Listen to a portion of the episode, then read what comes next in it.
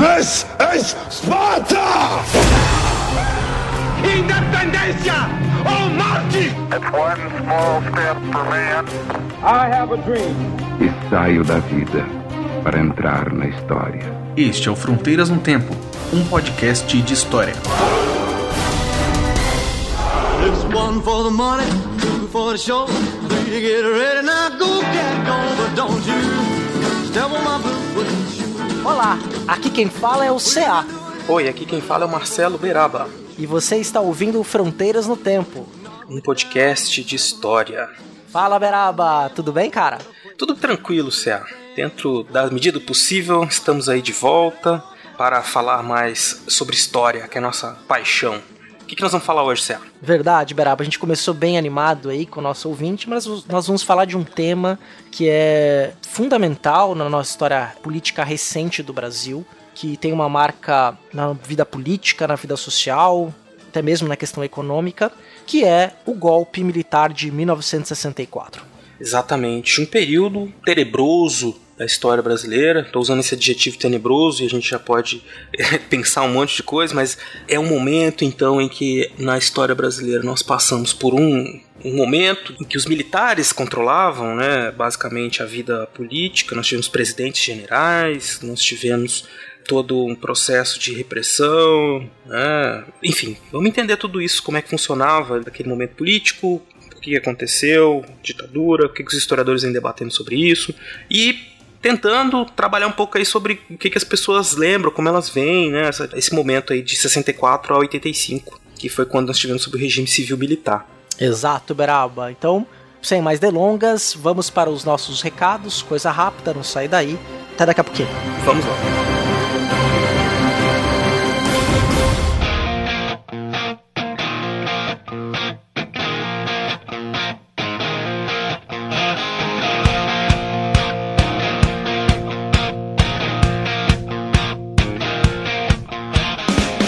Beraba, para dar o recado para os nossos ouvintes, não é? Isso, CA. É assim, você está ouvindo nosso podcast hoje aí, nós vamos falar sobre ditadura, mas antes a gente precisa dizer que vocês têm que entrar em contato com a gente, mandando seus recados e perguntas sobre quaisquer dúvidas que vocês tenham sobre esse episódio e os próximos.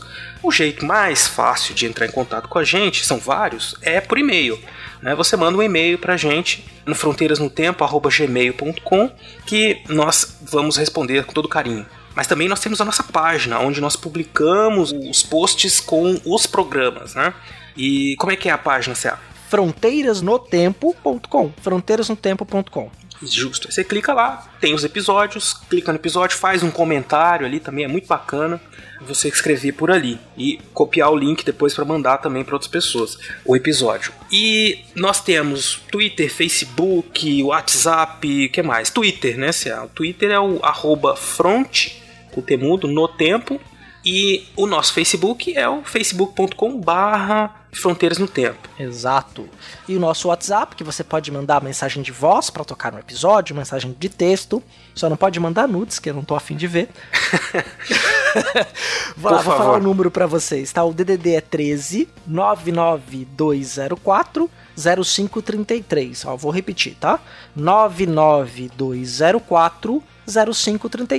O DDD é 13. Maravilha, César Agenor. Então, entrem em contato com a gente, curtam nossa fanpage no Facebook, mandem o que vocês quiserem no Twitter, no WhatsApp e todos os outros meios de comunicação.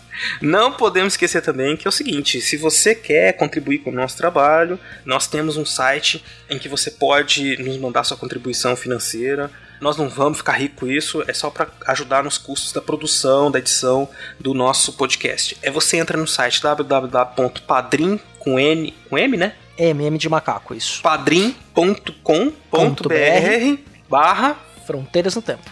e aí você entra ali e pode escolher diversas formas lá de, de colaborar e nos ajudar então a desenvolver o nosso trabalho. Exato. E é fundamental esse apoio. Nós não queremos, como o Beraba disse, ganhar dinheiro com eles, com, com o podcast, a gente faz por hobby. Né? Inclusive, nós teremos novidades aí a partir do mês de setembro. Que o programa Historicidade, que é o nosso programa do YouTube, vai ganhar a sua versão em podcast, Beraba. Que maravilha! Isso é muito bom, cara. Então você que acompanhou o programa no YouTube vai poder baixar para ouvir no carro, no seu celular, onde você quiser também. Então nós vamos ter aí por mês, pelo menos, então duas atrações, dois podcasts, né? O Historicidade e o Fronteiras no Tempo, sendo lançados regularmente. Exato. A intenção é que, a partir do mês de setembro, já que agora em agosto nós estamos completando três anos de podcast, Beraba. Adriano bota, ano... Adriano, Adriano bota o parabéns da Xuxa aí no fundo. Só que ao contrário, tá? Tocando ao contrário. Tocando ao contrário, exatamente.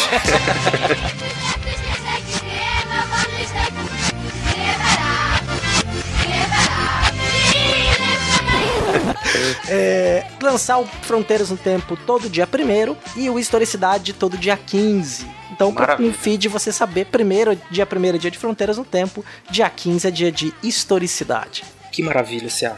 Então é isso. Estamos aí. Vamos então para o episódio, Cia? Vamos, mas antes temos que agradecer a ah, é William Spengler, William Scaquetti, Eane Marculino e Anderson Garcia, os nossos padrinhos e a nossa madrinha. Maravilha, muito obrigado, gente. Bora pro episódio.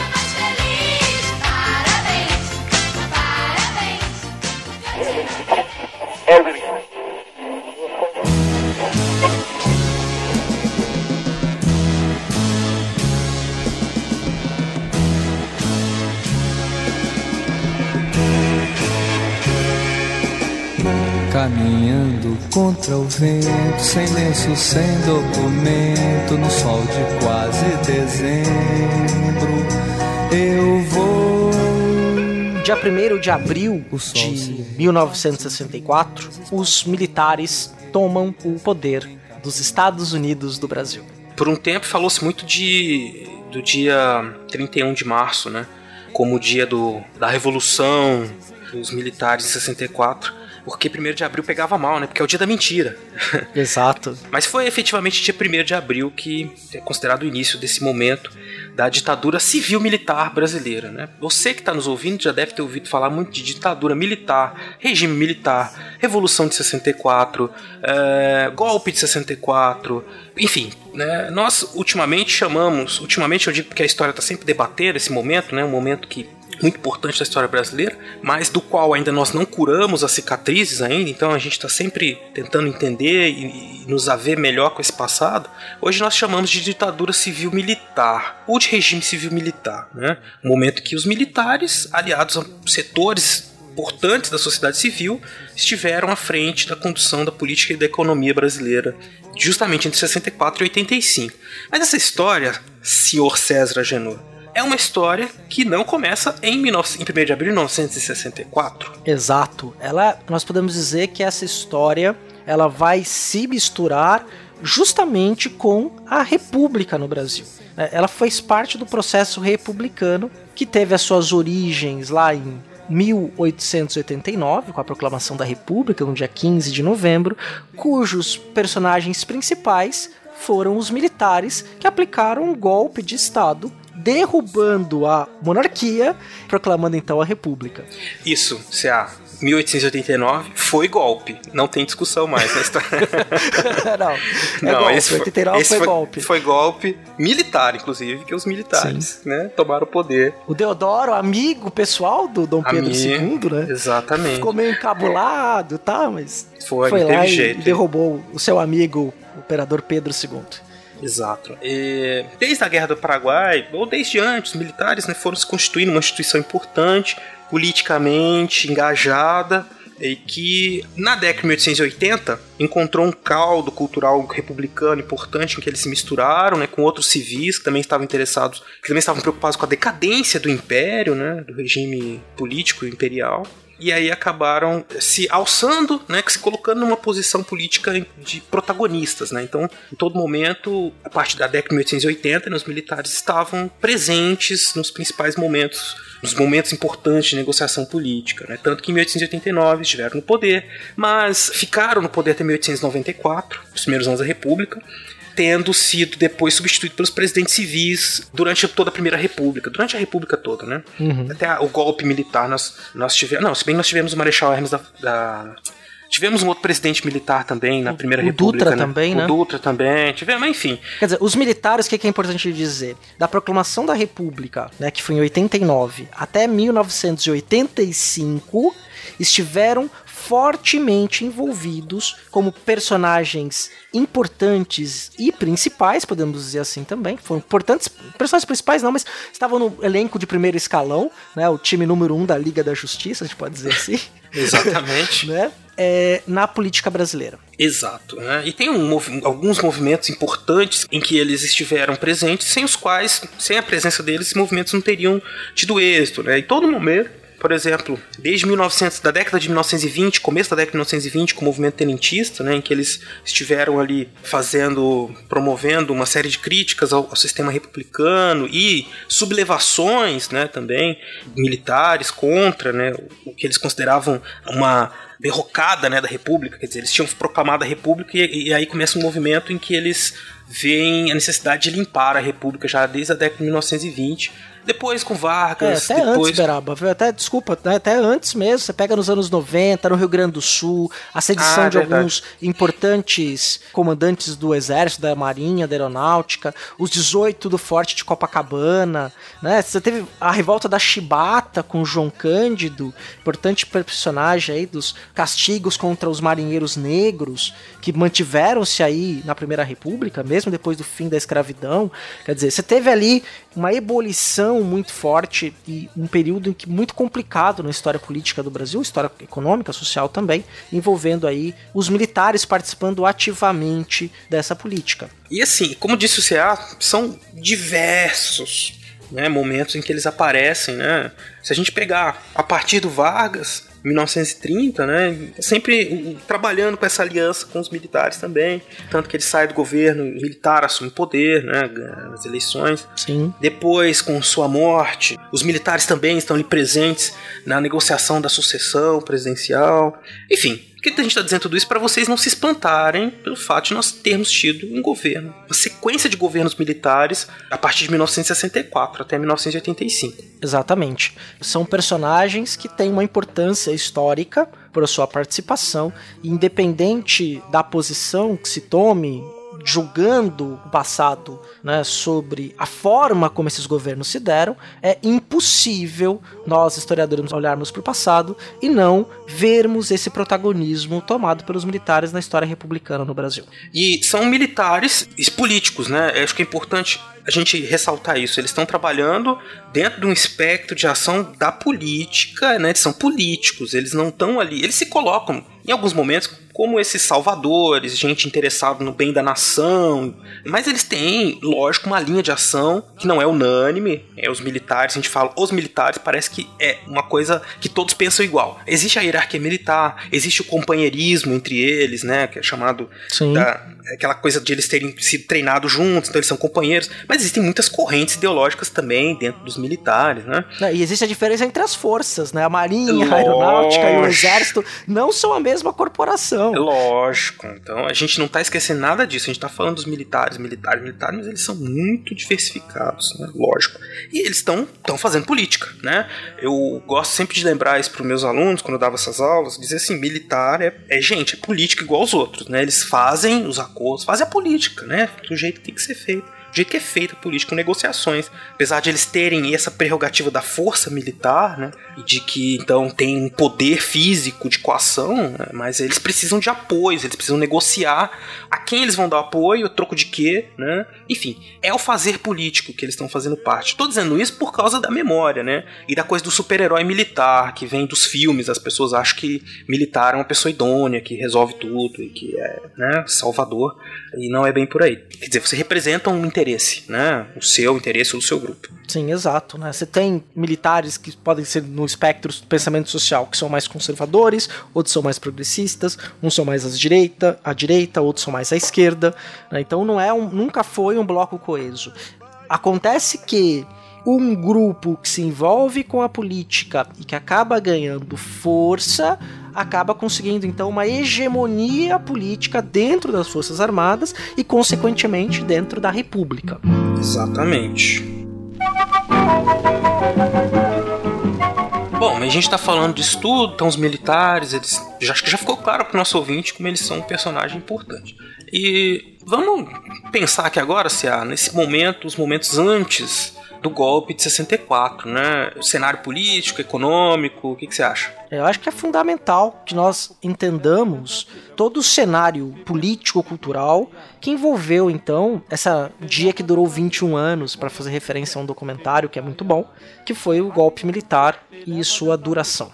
É, a gente tem aquele problema de estar tá sempre voltando ao passado. Eu, pelo menos, tenho isso. Né? Eu não consigo descolar essas coisas todas, por exemplo. Eu começo a pensar assim: o golpe de 64, João Goulart, Jane Quadros, Juscelino Kubitschek, Vargas, Estado Novo, sabe? Eu vou sempre voltando. A gente vai acabar confundindo o nosso, nosso ouvinte, mas é, o Brasil vinha mudando bastante, né? Nos anos 30, para o Brasil e o mundo, né? Pô, passou a Segunda Sim. Guerra Mundial, que foi uma loucura no mundo inteiro. E depois nós tivemos a segundo governo Vargas, com uma política desenvolvimentista, né? O que significa isso? Uma política nacionalista, né, do desenvolvimento econômico, baseado na constituição de estatais fortes, né? A Petrobras foi criada nessa época. Sim, exato. E, e, levou a um crescimento econômico, mas também a um certo embate né, entre grupos que acreditavam em outras correntes de pensamento econômico, contrárias né, a esse desenvolvimentismo.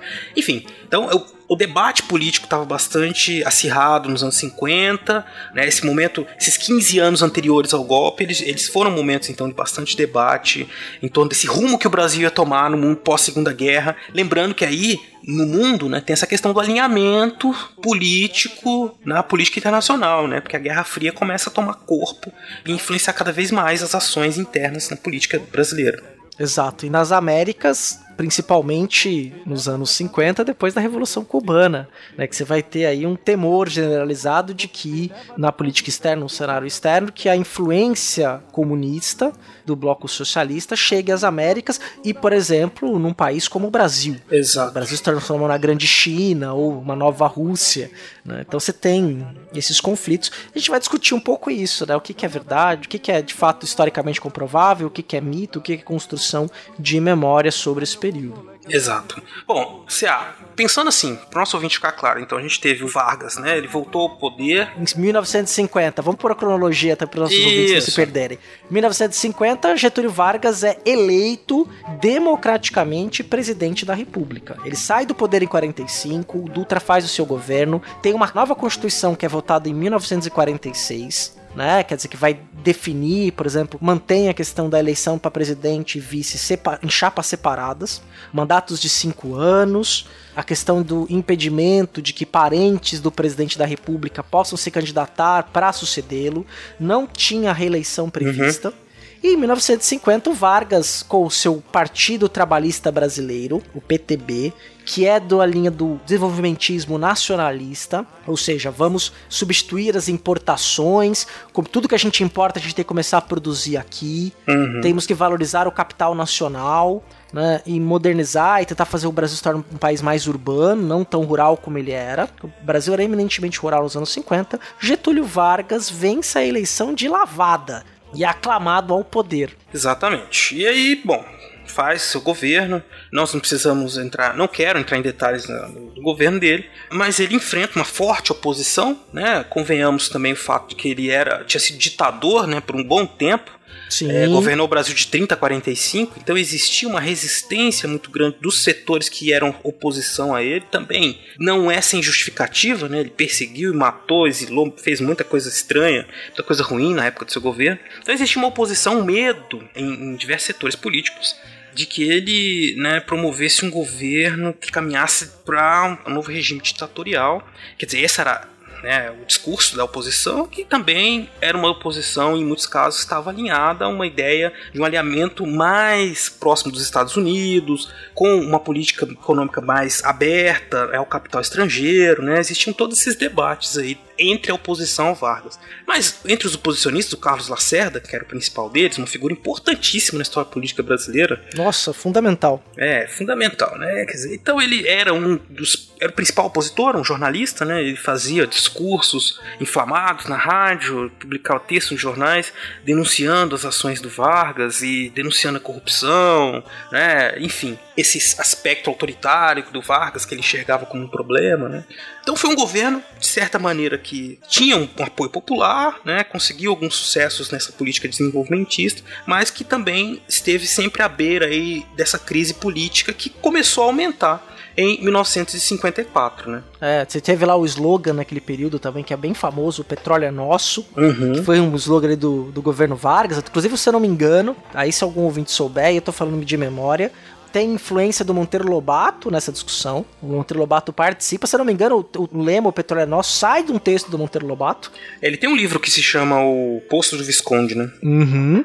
Então, E, e era um discurso ali importante que o Beraba tá falando, só que 54, então, com as pressões, o Vargas já não conseguia mais governar, ele não tinha apoio no Congresso, então ele pega o seu revólver, sua pistola, em seu quarto, quem foi já ao Palácio do Catete tem o pijama lá no Rio de Janeiro, né, tem o quarto do Vargas como exposição, como um patrimônio, uma exposição museológica. O Palácio do Catete foi um prédio doado para ser moradia da presidência da República, logo depois da proclamação da República. Então você tem é um prédio neoclássico, você tem salas árabes, é um lugar bacana de conhecer. Já foi lá, Beraba?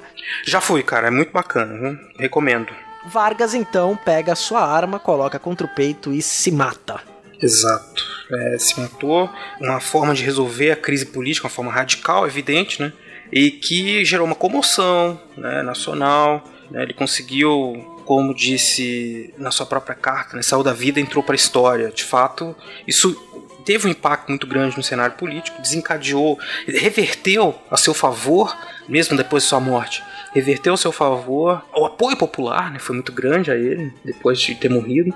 E começou a se desenhar então uma- um debate sobre a sucessão que. É, Beraba, antes, desculpa te cortar, você me permite abrir dois parênteses? Ah, permito, cara, claro. É, primeiro, primeiro tópico, né? O Vargas foi tão importante e merece um programa exclusivo sobre ele, tão importante na história política do Brasil, para a formação desse reformulação do Estado brasileiro, que o Fernando Henrique, em seu primeiro governo, em seus discursos, em textos que ele escrevia, ele dizia que o grande objetivo dele era acabar com o Estado Vargas no Brasil Uhum. lá nos anos 90. Né? E o segundo parêntese, que também é interessante, um personagem importantíssimo também na nossa história republicana, que era o Tancredo Neves. Tancredo Neves foi um dos primeiros ministros do governo Vargas a chegar no Palácio do Catete. Ele era muito jovem e vê o corpo do Vargas morto e tem relatos dele sentado na escadaria do Catete chorando a morte do Vargas, né? O Tancredo Neves que era ministro desse governo Vargas, assim como João Goulart, que era ministro do Trabalho do governo Vargas. Fechei o parênteses, Beraba, o debate sobre a sucessão que você estava dizendo. Sim, nós tivemos aí, toma- tomou posse o Café Filho, né? Houve uma pressão sobre se ia ou não realizar eleições. Muita gente fala que ele estava na iminência de um golpe militar, né? Os militares que vinham pressionando Vargas então já tentavam impor suas condições. Houve uma aproximação, graças às articulações do Juscelino Kubitschek, já que então se desenhava como candidato, é uma aproximação dos militares com uns- os trabalhistas, né? E se garantiu, foi feita a eleição, né? O Juscelino foi eleito com uma plataforma de governo super ousada, né? Crescimento econômico super acelerado, pensando nessa coisa do desenvolvimento do capital nacional, ao mesmo tempo abrindo também possibilidade de entrada de empresas estrangeiras para produzirem e desenvolverem o parque industrial brasileiro. E, enfim, fez um governo marcado por esse otimismo, né? Ele- o lema era os 50 anos em 5, né? Então, no plano econômico, houve um crescimento gigantesco, de fato, o que não significava estabilidade econômica. Né? No final do seu governo, principalmente por conta das obras de Brasília, havia muitas denúncias de irregularidades. É difícil imaginar, inclusive, até que tenha se construído uma capital tão rápida, sem é, Faz-me rir, né? é, sem que tenha acontecido uma série de problemas, né? E corrupção mesmo, né? É bem possível que tenha acontecido. É difícil descartar, na verdade.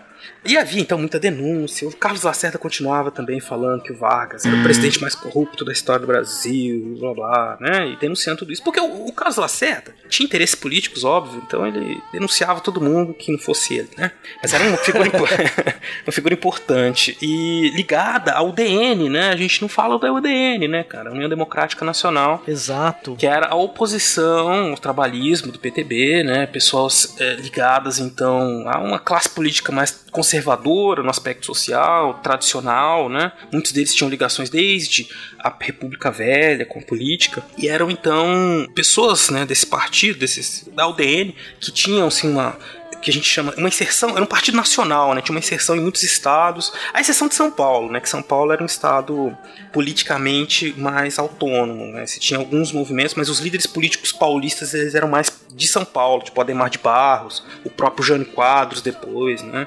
Mas enfim, Sim. a UDN então tinha uma ascensão muito grande no Brasil e era o principal grupo opositor. É, eles, eles defendiam um liberalismo não desenvolvimentista, o que é o contrário, né, do desenvolvimento nacionalista, que era a corrente dos trabalhistas e do Vargas, na qual eles pregavam livre mercado, eles não é, tinham um discurso da industrialização, da necessidade da industrialização e mais do que isso, do Estado como esse motor de desenvolvimento.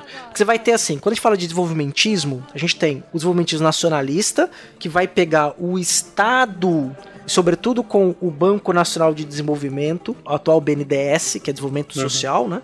E aí esse capital estatal, essa grande máquina do Estado ajudando nesse desenvolvimento, né? Você vai ter um, os desenvolvimentistas privatistas, que são o Conselho Nacional de, das Indústrias, a Fiesp, que tem um nome importante lá, que era o Roberto Simons, que colocou as ideias anteriores, que vai estar tá dentro dessa corrente. E você vai ter também os, os liberais não desenvolvimentistas, que estão junto com a UDN, uhum. né? Que aí vão querer fazer com que haja um desenvolvimento, mas não necessariamente promovido pelo Estado e não necessariamente pelo caminho da industrialização, que é aquela discussão da vocação agrícola do Brasil, da grande vocação exportadora, que é uma discussão preeminente ainda. A gente pode pegar o Brasil até hoje a gente tem muito essa discussão. Claro que isso mudou muito. Nos anos 90, a ideia do, da produção agrícola ganha esse corpo de agronegócio que se torna bem diferente, né? muito mais moderno. E até entre o agronegócio existem linhas de visualistas, aqueles mais tradicionais e aqueles que querem fazer um agronegócio mais moderno, avançado. Enfim, é, cara, é uma discussão que vai longe, essas,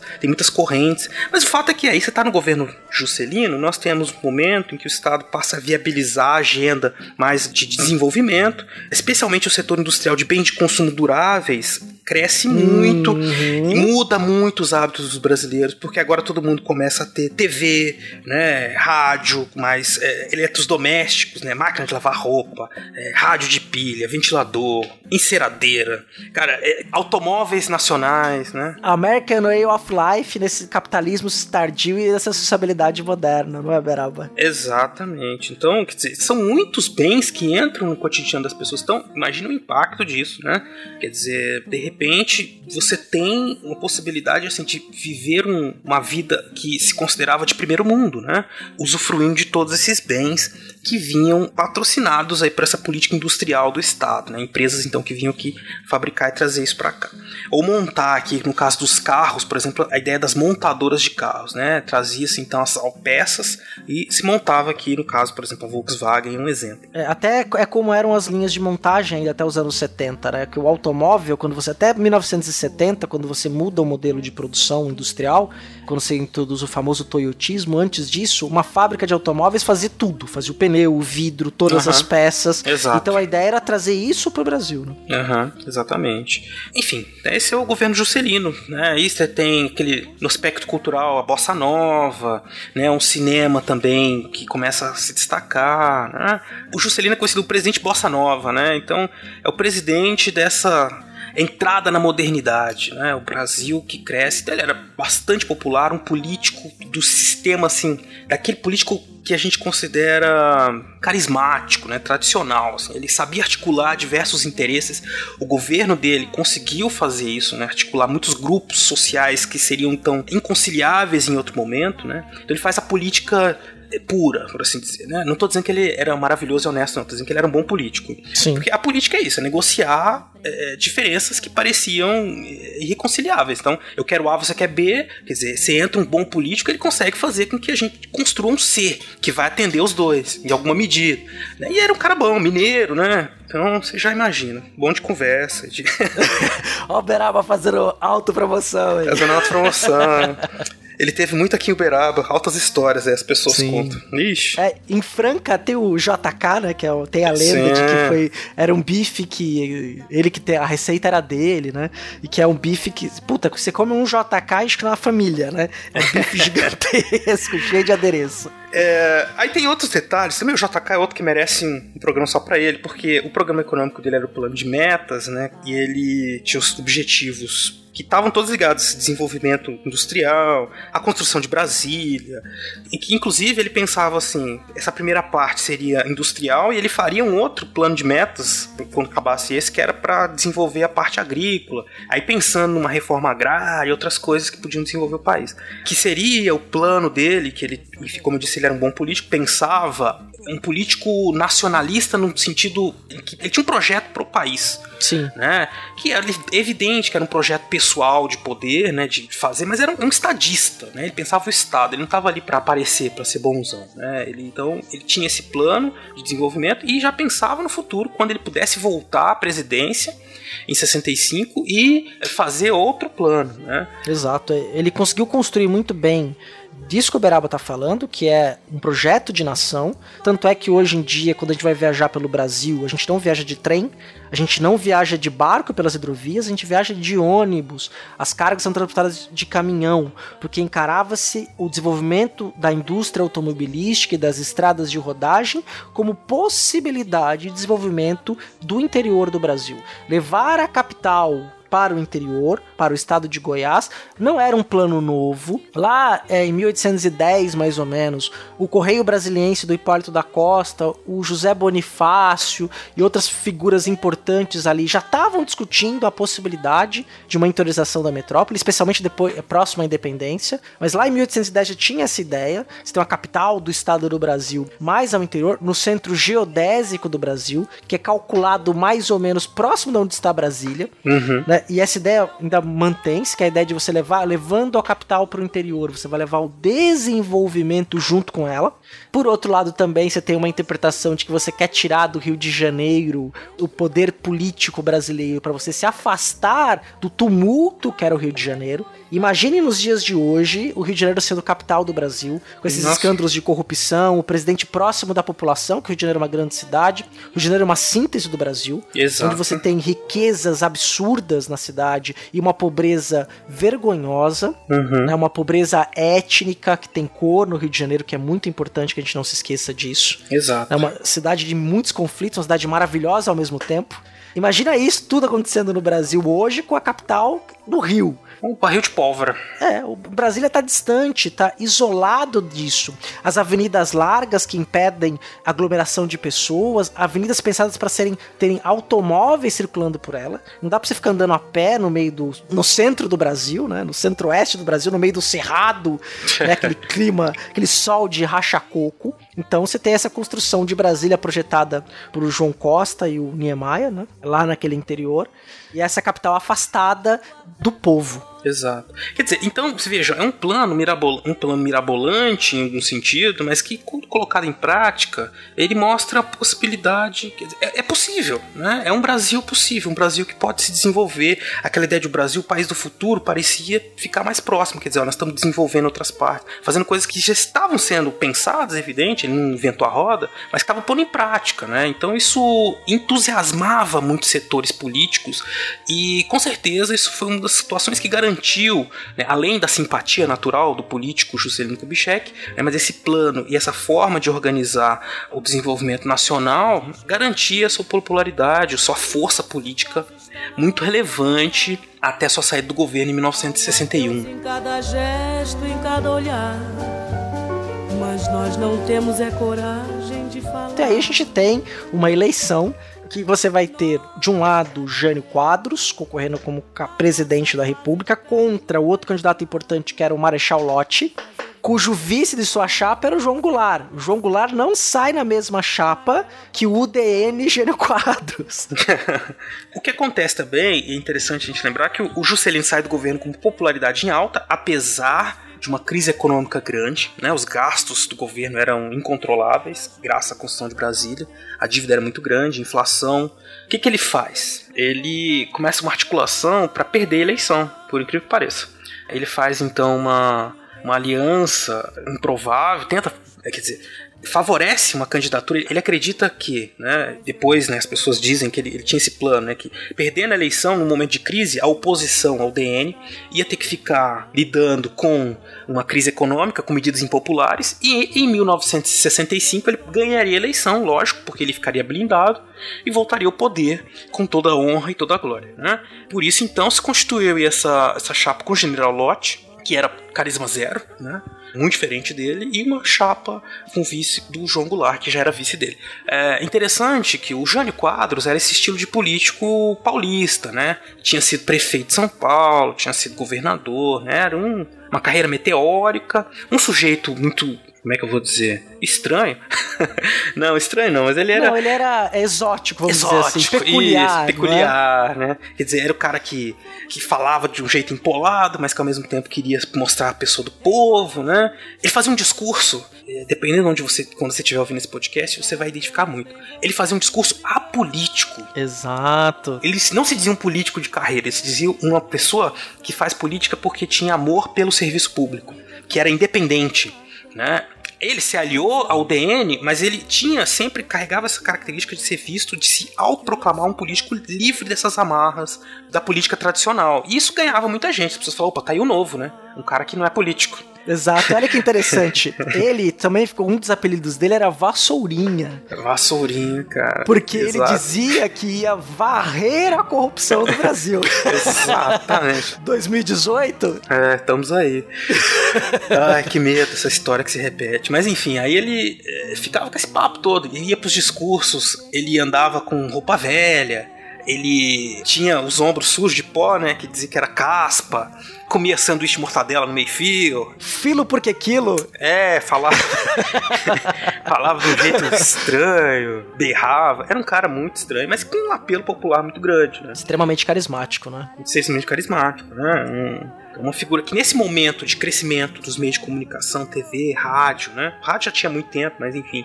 Então uma coisa, uma pessoa que chamava atenção por essa, essa novidade, então um político diferente, mas que por esse discurso de autonomia e independência também, na eleição, ele, evidentemente, ele conseguiu muito apoio, ganhou a eleição fácil, né? O, o PTB, ele começou a apoiar a eleição do Jango para vice, então, sabendo que o, o Genelote ia perder, havia até dentro do PTB muita gente que pregava a voto na chapa Janjan, né? a chapa uhum. extraoficial, a chapa Janjan, Jânio e Jango, né? E deu no que deu. Jânio Quadros, presidente, João Goulart, vice-presidente, lembrando ao ouvinte que eram candidatos de chapas diferentes, né? Algo estranhíssimo para se pensar hoje em dia, mas enfim, o presidente e o vice não eram aliados políticos, né? Teoricamente eles não eram aliados políticos. Sim, sim. Na República foi assim, né? O, o Floriano Peixoto, que era o vice, não era da mesma chapa do Teodoro. Exato. E ele foi eleito vice lá no começo da República com mais votos do que o presidente. É. Pois é, o, o João Goulart teve mais votos do que o General Lott. Sim, é, se sim. não me engano, é, mais de um milhão de votos a mais. O Jânio Quadros foi o presidente com o maior número de votos até então, na história do Brasil, né, até aquele momento. Assumiu a presidência com apoio da UDN, ele recebeu a faixa presidencial em Brasília, o primeiro presidente a receber a faixa em Brasília, o presidente civil, e aí começou um governo, um governo estranho. É, um governo repleto de polêmicas, né? Uhum. Porque esse discurso do Jânio Quadros, de que ele era um independente, era um não político, vamos dizer assim, dizer que era... Gente, ó, só um parênteses que é importante. Qualquer candidato a qualquer cargo político que diz que não é político é um discurso político. é um discurso do gestor, do gerente. Você tem na ciência política aí, esse discurso é lá dos anos 70, 80, mas se a gente ficar vendo aqui no Brasil agora, que é anterior a isso. Exato. É um discurso político. Claro. Se a gente parar pra pegar o, eu não vou entrar nisso, eu ia falar da Dilma, né? Que a Dilma entra, é eleita presidente da República com a, o discurso de gestora, não de política. A sucessão do governo Lula, a Dilma foi alçada à categoria da grande gestora do governo Lula. E ela era não política, ela foi eleita com isso. Isso tá muito errado. O Brasil precisa de políticos que saibam fazer política, com bem comum e tudo mais, mas enfim, política. Sim. É, esse papo de gestão não dá certo. O governo Jânio tinha isso, né? Ele promoveu algumas ações malucas, assim, do tipo proibir o uso de biquíni. É, tem umas imagens maravilhosas, assim, de policiais medindo o tamanho do biquíni É. das mulheres em Copacabana. Até a capa daquele filme maravilhoso, Nós que aqui estamos por vós esperamos, que tem um policial medindo o biquíni de uma mulher em Copacabana, assim. Isso. Porque tinha um limite. Ele fazia, assim, um governo, como eu disse, ele tentava controlar pequenas coisas, centralizava as decisões, né? Passava bilhetinhos com instruções para os seus subordinados, né? Ele tentava se meter em tudo, né? É um governo difícil de enxergar uma linha clara, política, ideológica. Uma linha que, e ele andava tanto em zigue-zague que desagradava inclusive seus aliados em muitos casos, né? Quer dizer, olha só, algumas das medidas dele aqui, né? Ele criou uma linha de uniformes para o funcionalismo público no estilo safari. Né, que eram aquelas calças, que- aquela roupa usada pelos ingleses na Índia, né? Aí ele colocou, mandou publicar no Diário Oficial, né? é, especificando tecido, linho nacional, cor bege. A imprensa chamou esse, esse uniforme de pijânio. Ai, mandou é, fazer. Proibiu rinha de galo, proibiu lança-perfume, comprimento de maiô de concurso de Miss. Né? É, outra é, situação interessantíssima, né? Ele instalou dois jumentos nordestinos para pastar na frente do Palácio da Alvorada.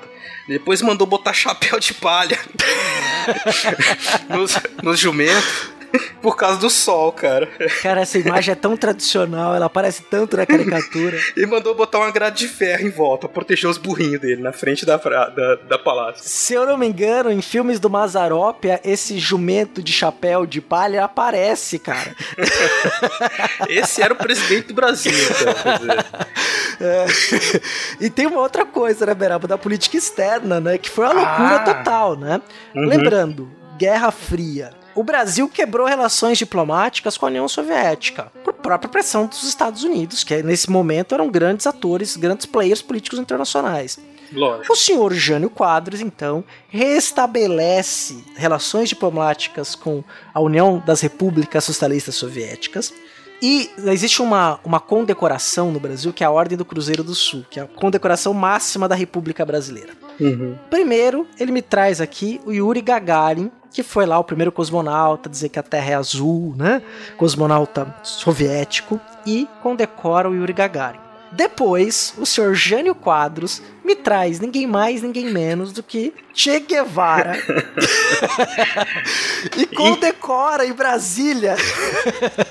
Dá uma medalha pro cara. O então ministro da economia cubano, o senhor Ernesto Che Guevara, ganha a medalha mais importante do Brasil e gera um alvoroço, uma loucura no Brasil todo. Quer dizer, os aliados dele ao DN ficam malucos, né? Porque acham que ele tá se bandeando pro comunismo. É lógico, ele não era idiota, né? Ele renegociou a dívida com os Estados Unidos, com a Europa. A aproximação com Cuba era uma tentativa de se aproximar da União Soviética para fazer negócios com eles também, claro, por intermédio de Cuba. né? Existia essa ideia de uma, uma política externa, uma terceira via, né? Sim. Ele tinha um, um ministro das Relações Exteriores que muito importante, que era o Afonso Arinos de Melo e Franco, né? Uma figura importantíssima da UDN mineira. Por isso, então, essa linha tentando achar um outro caminho, um não alinhamento. Não alinhamento, é o termo que eles usam na política externa, nas relações internacionais. Não, não Isso. alinhamento automático aos Estados Unidos. Então tenta encontrar. Foi o que o Vargas tentou fazer antes da Segunda Guerra Mundial. Tanto é que o Brasil tinha fortes ne- ramos de negócio com a Alemanha e com os Estados Unidos. Uhum. O Jânio, e depois o Jango também tenta manter essa linha. Não é à toa que, olha que interessante, o governo do Jânio, a gente vai ter uma voltar a falar mais um pouquinho, mas só, eu não posso perder isso. Durou sete meses. Quando o Jânio renuncia, e acho que o Beraba vai ter bastante coisa para falar sobre isso, né? A questão do ator, do personagem Jânio Quadros. Ele tinha mandado o seu vice em missão oficial diplomática à China comunista para negociar possibilidades de acordos comerciais entre o Brasil e a Grande República Popular da China, comunista. Né? Por quê? Porque o mercado chinês até hoje é um mercado atrativo para qualquer qualquer país quer negociar com a China. Lógico. Sempre foi assim, né? Você não vai perder a oportunidade desse mercado. Então ele foi mandado em visita oficial à China. E ele estava lá quando o Jânio renuncia. Mal sabia o João Goulart que isso ia ser usado contra ele depois. É lógico. Bom, se a gente tentasse pensar assim, com a cabeça do Jânio, por que, que ele renunciou? Bom, ele tinha esse perfil, um perfil eu vou chamar de autoritário, né? Ele gostaria de limpar a política, inclusive ele até começa a, a investigar casos de corrupção, promover sindicâncias no serviço público, que depois as pessoas mesmo antes do fim da sindicância já eram, né, defenestradas em público. Então ele começou a desagradar esse grupo dos servidores públicos, né, que viam nele assim uma ameaça por causa dessa instabilidade dele, por causa dessa perseguição contra a corrupção. Beleza. Aí ele começou a desagradar os próprios aliados dele da UDN, ele tinha uma oposição forte, claro, né, dos trabalhistas, e fazendo todos esses movimentos, ele foi se isolando, de certa forma. Então ele estava isolado politicamente. Ele reclamava muito do Congresso Nacional, né, ele não se esforçou por fazer aquela política conciliatória de alianças e que pudesse constituir uma base para governar com o legislativo, né? Ele queria mais poderes queria mais poderes e achava que é só assim ele ia salvar o Brasil. Ele se achava, se via então uma pessoa muito popular, reclamava muito do Congresso, desagradava muita gente. O que ele pensou? Bom, as leituras que se faz hoje em dia, né? o que, que, se passava na cabeça dele. Não dá para saber o que se passava, mas se supõe o seguinte: ele mandou o Jango para a China. Então a China é longe até hoje. Imagina naquela época, era muito longe, demorava muito, estava assim isolado, demorava as comunicações, tudo mais. Manda o Jango para a China, comunista o Jango identificava o trabalhismo, né? Ele não era nada comunista, mas ele era evidentemente um espectro ideológico, né, mais ligado aos trabalhadores do que seria o Jânio Quadros. Nesse momento de Guerra Fria, então, qualquer proximidade que você tivesse com causa, com trabalhismo, trabalhadores, era uma coisa que podia virar comunismo. Mas enfim, o Jânio então estava lá e ele foi, não teve como dizer não, né? Foi para lá. E nesse meio tempo, o Jânio Quadros renunciou foi lá, estava cumprindo as atividades dele normalmente, renunciou, pegou um avião e foi embora para São Paulo, levando a faixa presencial.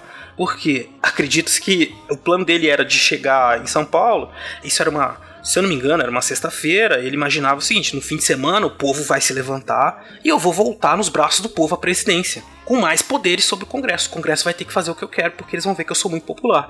Então, os historiadores acreditam, né, hoje em dia, no seguinte: que ele saiu, renunciou ele já tinha feito isso antes, nessa né, ameaçar renunciar. Aquele discurso do coitado, eu quero fazer tanta coisa, mas não deixo, porque as pessoas são corruptas e eu sou santo. Ele imaginava então que ele ia sair do governo e ia voltar nos braços do povo. Né? As pessoas iam ficar enlouquecidas porque ele saiu, porque ele seria muito popular. Mas como ele fazia esse governo isolado, errático, sem constituir uma base clara com ninguém, quando ele saiu, as pessoas respiraram aliviado, falando, ah, que bom, né? Ninguém entendeu bem porquê, mas o Congresso no mesmo dia aceitou a renúncia dele, né? E, e pronto, né? Ele foi embora, isso no dia 25 de agosto.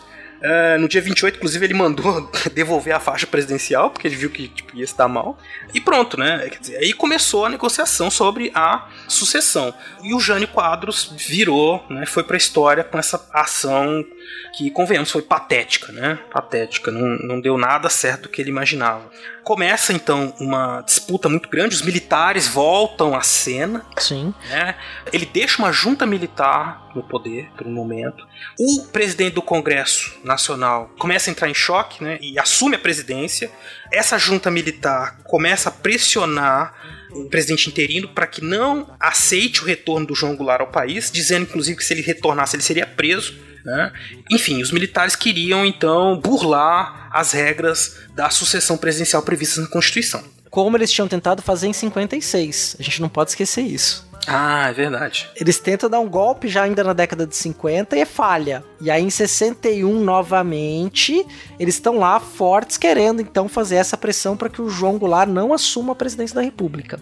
Aí você vai ter um político muito habilidoso naquele momento, um político gaúcho, muito emblemático e que era o grande símbolo da esquerda no Brasil naquele momento, que era o senhor Leonel Brezola.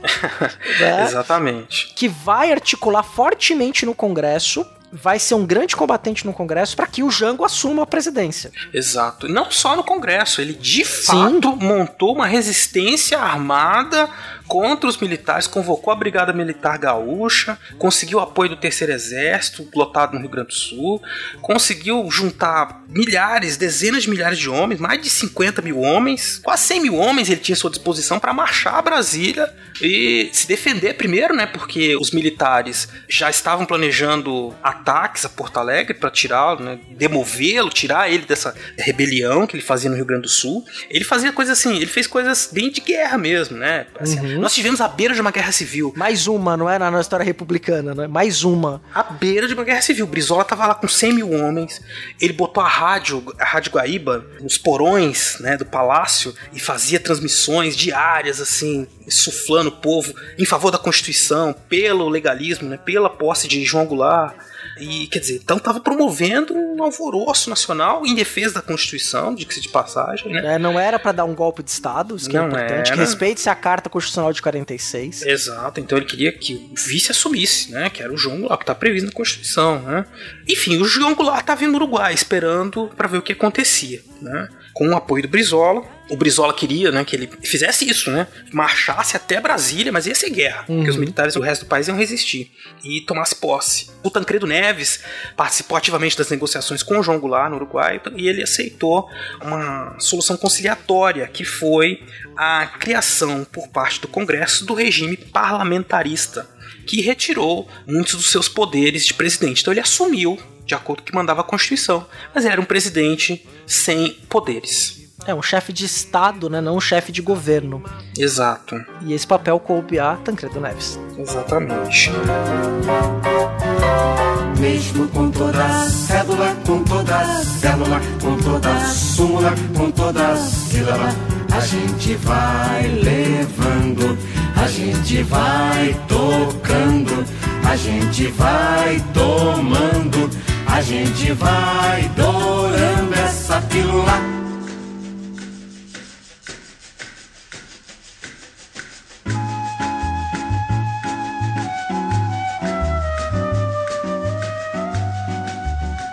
Então, César Agenor, tivemos um presidente aí, um novo regime parlamentarista que foi implantado às pressas, né? A resolver a crise política.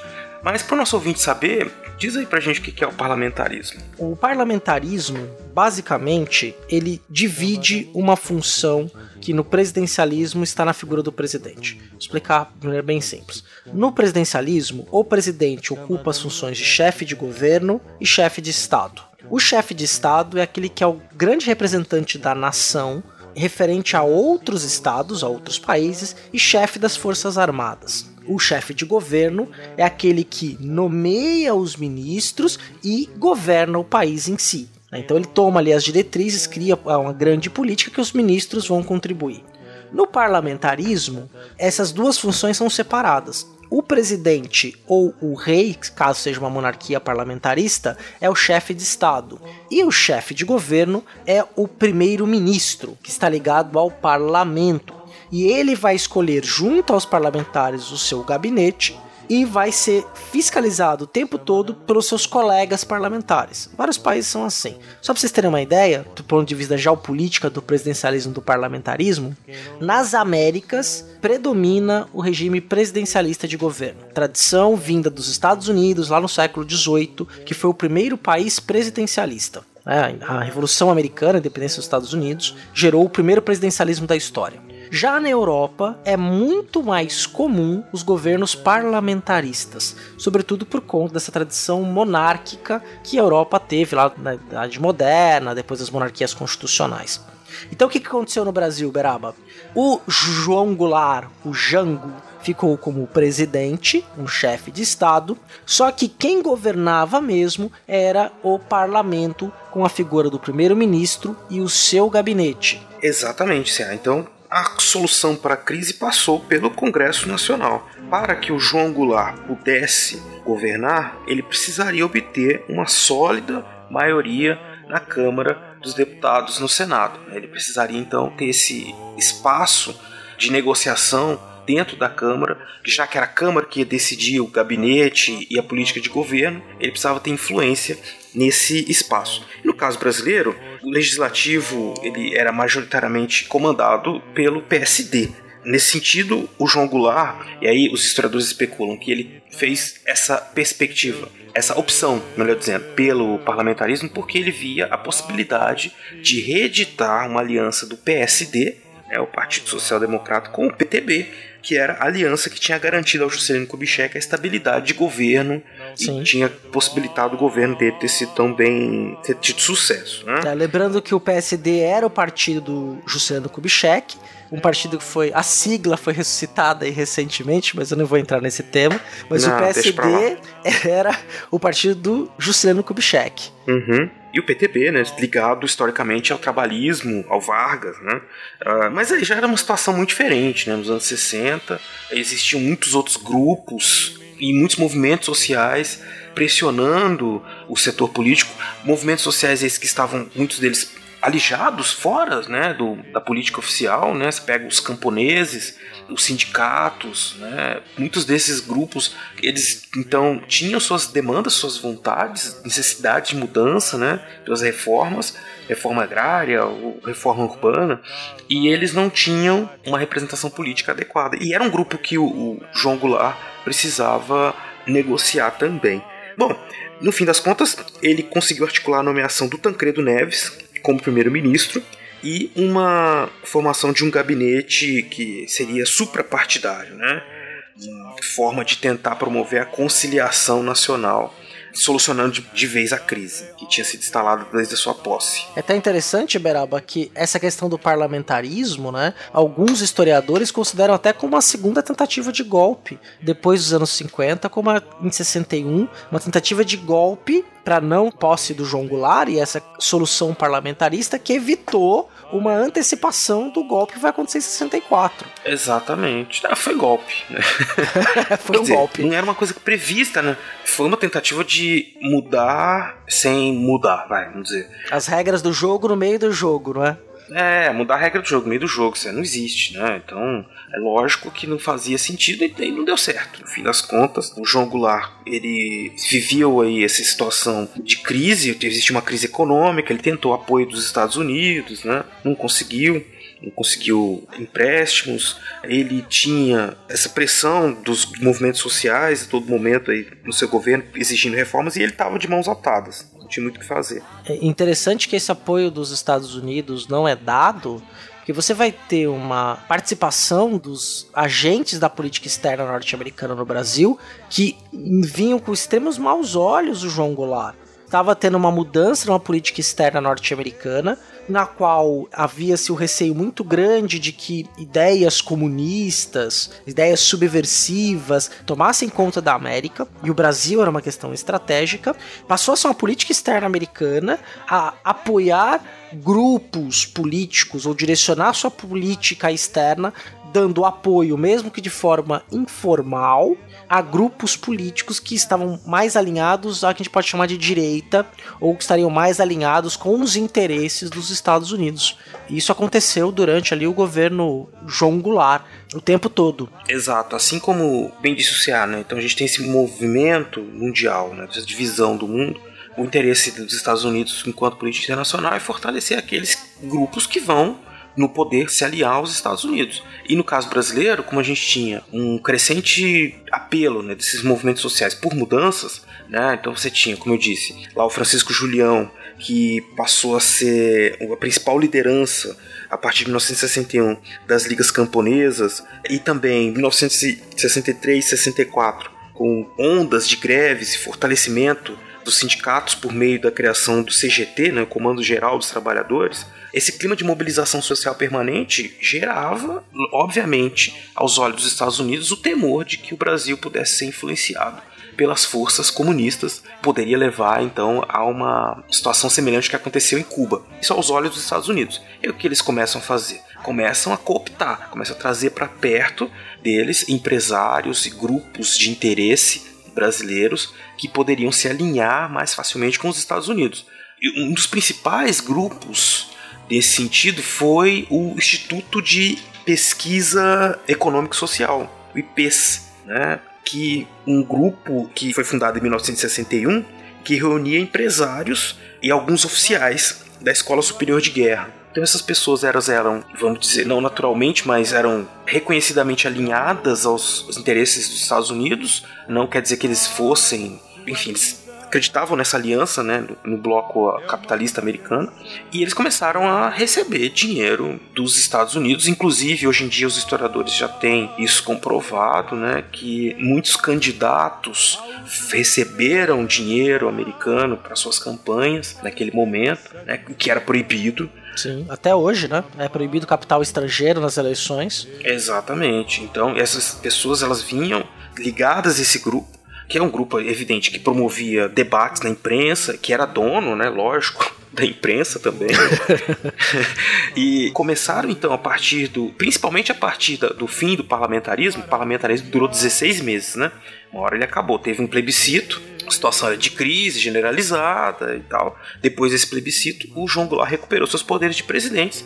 E aí esses grupos começaram um processo de desestabilização do governo muito grande convocando, por exemplo, manifestações contra o João Goulart, né? Sim. A mais conhecida delas tendo sido a marcha da família a Marcha da Família com Deus pela Liberdade. Exato. No dia 19 de março de 1964. Quer dizer, a gente está indo e vindo, né? Adiantou um pouquinho, né? Mas só para dizer que então é um movimento crescente que vem polarizando cada vez mais a sociedade brasileira. Né? Se você está ouvindo isso, nós não estamos falando da década de 1960, nós não estamos falando da década de 2010, tá, gente? Sim, exato. Então, estamos falando do, do tempo presente. não, eu estou falando da década de 1960. Então, grupos estrangeiros ligados ao governo americano, em alguns casos diretamente ligados ao governo americano, a agência de inteligência americana, né? financiando grupos nacionais de empresários, campanhas aqui também financiadas, ataques nos jornais, na Nascente TV, enfim, dos meios de comunicação todos promovendo esse clima de terror, né, de que o Brasil poderia ser ocupado pelos comunistas e que o João Goulart seria um comunista e tal. Isso foi crescendo. Já existia esse temor antes, né, por parte das pessoas que eram contra o João Goulart. Isso em 1964 estava no limite, assim, né? Tava já o terreno fértil para uma ou uma guerra civil ou o que acabou acontecendo, que foi o, o golpe, né? Sim, até inclusive existem aí algumas fontes que afirmam que até armas foram trazidas depois que os arquivos da CIA foram abertos, né, pela questão da lei da transparência dos Estados Unidos, mostrando que em 63 algumas armas foram trazidas ao Brasil vinda diretamente dos Estados Unidos, né, justamente por esse temor. E aí tem uma outra coisa que é interessante do ponto de vista da escrita da história, que todo esse contexto também criou um cenário intelectual no qual nós vamos ter o, o surgimento dos chamados brasilianistas. Quem que são os brasileiros, pra vocês terem uma ideia, né? Os Estados Unidos começaram a financiar historiadores, cientistas sociais, várias pessoas da área de ciências humanas a estudarem a América Latina, ou as outras Américas, né? Os historiadores que vieram estudar o Brasil foram chamados aqui no Brasil de brasilianistas, né? justamente para tentar entender a história e a sociedade que eles pouco conheciam. Você tem uma revista que é a American Historical Review, que é uma revista importantíssima no meio acadêmico na história, que tem muitos textos de historiadores americanos sobre história de vários países da América Latina, incluindo o Brasil. Exatamente. Bom, lógico, né? Então, todos esses grupos que eu estava falando aqui, né, estão ligados a esse movimento americano, né, norte-americano.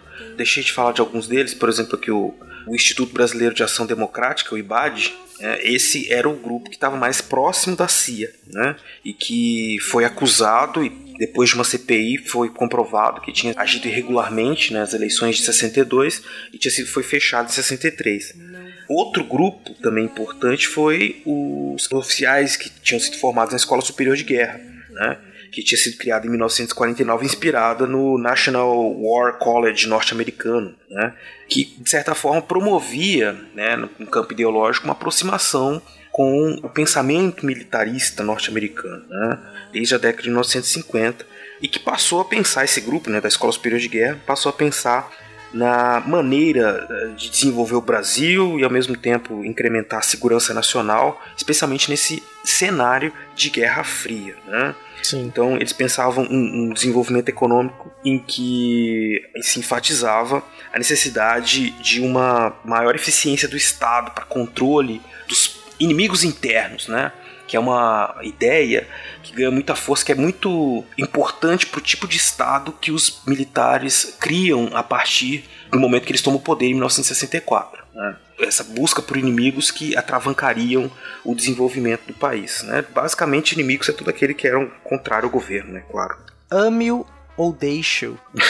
Não é para este, não é para este momento agora, né? Mas nós vamos chegar lá, nós vamos abordar isso, talvez se não nesse programa, no próximo. isso, nós vamos chegar lá, nós vamos chegar lá. Meu mundo caiu e me fez ficar assim. E é interessante uma coisa observar, Beraba. Nós estamos falando que vai ter uma influência externa norte-americana isso é óbvio. Né? Você vai ter a, a, a Operação Brother Sun, né? que é, inclusive mandou um navio em 64, que ficou a poucos quilômetros do Porto de Santos, para intervir caso a cidade de Santos resistisse, porque havia um forte movimento sindical no principal porto brasileiro, que era o Porto de Santos. O movimento sindical aqui era muito forte, falando aqui porque eu moro na região né, de Santos, é, era extremamente forte. vou até indicar um livro na, na bibliografia interessante, chama Ventos do Mar, da, da Gitaí, da Maria Lúcia Gitaí, um ótimo livro que ela vai analisar a questão desses movimentos operários aí até os anos 60, do começo dos anos 60, que é bem interessante, um livro muito bom. E você teve lá um navio, um porta-aviões ancorado. Só que o que eu iria dizer, na verdade, também é: houve essa influência externa? Houve. Só que o movimento que vai desdobrar em, em 64 era um movimento que atendia interesses internos, interesses nacionais destes grupos políticos que foram grupos políticos dominantes estavam tentando se restabelecer no poder ou manter um certo status quo. A eles interessava então derrubar o governo Jango. E aí juntou a fome com a vontade de comer. E eu colocaria mais uma coisa para dar mais fome aí: a crise econômica, o desemprego. Isso tudo se junta a um cenário de embate, de polarização ideológica né? Então, direita e esquerda, os comunistas estão chegando e tal, são cateus, enfim, todo esse medo. Comem crianças. É, pois é. Então você tem um aumento do custo de vida na casa de 80%, né, em 1963 isso é uma inflação muito alta, né? Isso gera um temor muito grande, na, especialmente na classe média, né? Que é o que fornece, de certa forma, uma base social para esse movimento dos conspiradores. Porque esses grupos que a gente falou, que se ligavam aos interesses americanos, eram financiados por eles. E como o CA disse, também tinham seus próprios interesses, né? Quer dizer, não era só uma coisa assim de bajulação com os Estados Unidos. Eles tinham interesses, eles acreditavam no modelo de desenvolvimento que era um modelo que favorecia as suas próprias atividades, lógico, mas enfim, é um modelo que eles acreditavam. Tem uma explicação para isso. Esses grupos todos, eles não, sozinhos, eles não iam conseguir fazer nada, né? Desestabilizar o governo. Aí você tem esse cenário de polarização e conflito e um grupo grande de pessoas da classe média, especialmente, ou mesmo entre os trabalhadores preocupados com esse aumento do custo de vida, essas pessoas, evidente, não vão é, se sentir necessariamente com vontade de defender um governo, ou vão se, não vão se incomodar, minima, no mínimo, né? não vão se incomodar com uh, possibilidade de mudança de governo. Elas querem mudança, né? De novo, eu tô só dizendo que a gente não está falando de 2015, 16, nós estamos falando, de 1963, né? É, só para o nosso ouvinte saber, né? Então, 62, 61 até começo de 63, 16 meses, nós tivemos parlamentarismo, nós tivemos um plebiscito de 62 que optou pela volta do presidencialismo. O presidencialismo ganhou assim de lavada. E aí o João Goulart achou que, beleza, né? Então o presidencialismo ganhou, significa que as pessoas gostam de mim. Então eu vou fazer tudo que eu quiser. É. E aí ele saiu fazendo mil propostas das suas reformas de base, né?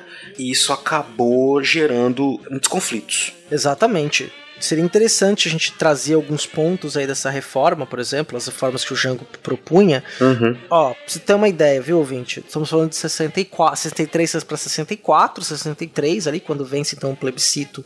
É um país que tinha grandes concentrações de terra, grandes latifúndios, uma população rural, a população do Brasil não era urbana, as populações urbanas sofrendo com crise econômica, e o João Goulart vinha com propostas de reforma, por exemplo, com reforma, uma forte reforma agrária, uma reforma agrária de muito peso, com desapropriação Uhum. de terras improdutivas e pagaria essas terras improdutivas com meio de títulos públicos. Então, ó, toma esses títulos públicos e estou tomando a sua terra aqui.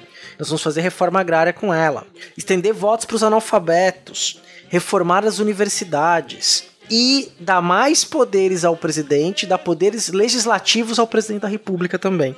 Né, para realizar plebiscitos para apoiar as reformas. Teve alguns outros pontos, mas se tinha alguns elementos sociais muito fortes aí, né, que queriam então que o João Goulart, né, o grupo que estava junto com ele de governo, queriam implementar. Exato. Então, essas reformas, imagina só, né? Aumentar o poder de presidente, promover uma série de reformas estruturais, isso soava, né, naquele momento como uma possibilidade, uma ruptura muito grande, né? Qualquer ruptura, uma propaganda anticomunista bem feita é uma propaganda que faz com que qualquer mudança seja vista como uma revolução sem precedentes, né? E aí Sim. a gente está pensando em mudanças que são estruturais, claro, mas que em médio prazo elas iam ajudar a desenvolver o capitalismo no Brasil, né? se for pensar de forma né, objetiva, né? distribuir terra, aumentar a produção, melhorar a renda de trabalhador, condições de Sim. vida, trabalho, enfim. Distribuição de renda, não é? É, é não sei essa do aumentar os poderes do presidente, né? E olha que interessante, né, Beraba? A gente tem um discurso. Aí é 2016 mesmo, 2017, um discurso muito forte, por exemplo, que não foi só uma vez que eu ouvi, dizendo, por exemplo, que nós estamos vivendo a pior crise econômica da história. Ah, pois é. Mas, Desculpa, as pessoas não passaram pelos anos 80 e os anos 90, com inflação de pois é. 100% ao mês, mais de 1000% ao ano? Desculpa, nós não temos, nós temos uma inflação de 10%. Quer dizer, temos um índice grande de desemprego que é preocupante? É óbvio que sim, mas longe de ser a maior crise econômica da história da República É, não é. né? E aí, imagine isso lá num cenário de crise muito maior, num país agrário, e que você tinha duas correntes, uma que era mais industrialista, outra que defendia a vocação agrária, e uma tentativa de mexer nessa economia, de aumentar a industrialização que começou no governo Juscelino Kubitschek, e ao mesmo tempo reformar o campo. né? Então gerou conflitos ali de um governo que um presidente foi impedido de tomar posse porque os militares queriam dar um golpe, acabou saindo um parlamentarismo ali, um tiro, uma tentativa de conter aquele presidente. Esse presidente volta ao poder, então quer implementar essas reformas. Reformas essas que foram também compradas pela esquerda naquele momento. As esquerdas e os movimentos eclesiais de base, ligados a uma ala da igreja, compravam esses discursos. Por outro lado, uma ala mais conservadora da igreja, que estava lá com Deus, a família, a propriedade, em defesa disso tudo, organizava ao mesmo tempo marchas populares com milhares de pessoas nos centros urbanos reclamando contra essas reformas e dizendo, pedindo intervenções de outros grupos, até mesmo dos militares, contra essa possível ameaça comunista. Porque afinal, dizem que no comunismo os comunistas vão tomar sua casa, vão tomar seu carro, né? E que vão comer as suas crianças, vão acabar com Deus e uma série de coisas Uhum. que passaram ali então a acusar o João Goulart de estar fazendo. Exato. É, e é lógico, isso tudo é a forma pejorativa como ele era visto. E as ações dele também foram. Ele foi muito. titubeou muito, assim. Ele era uma pessoa que tinha tido tanta proximidade com Vargas, né? Que era parente do Leonel Brizola. Ele não, negociou. co- cunhado não é parente. É verdade, é verdade. Quer dizer, ele fazia.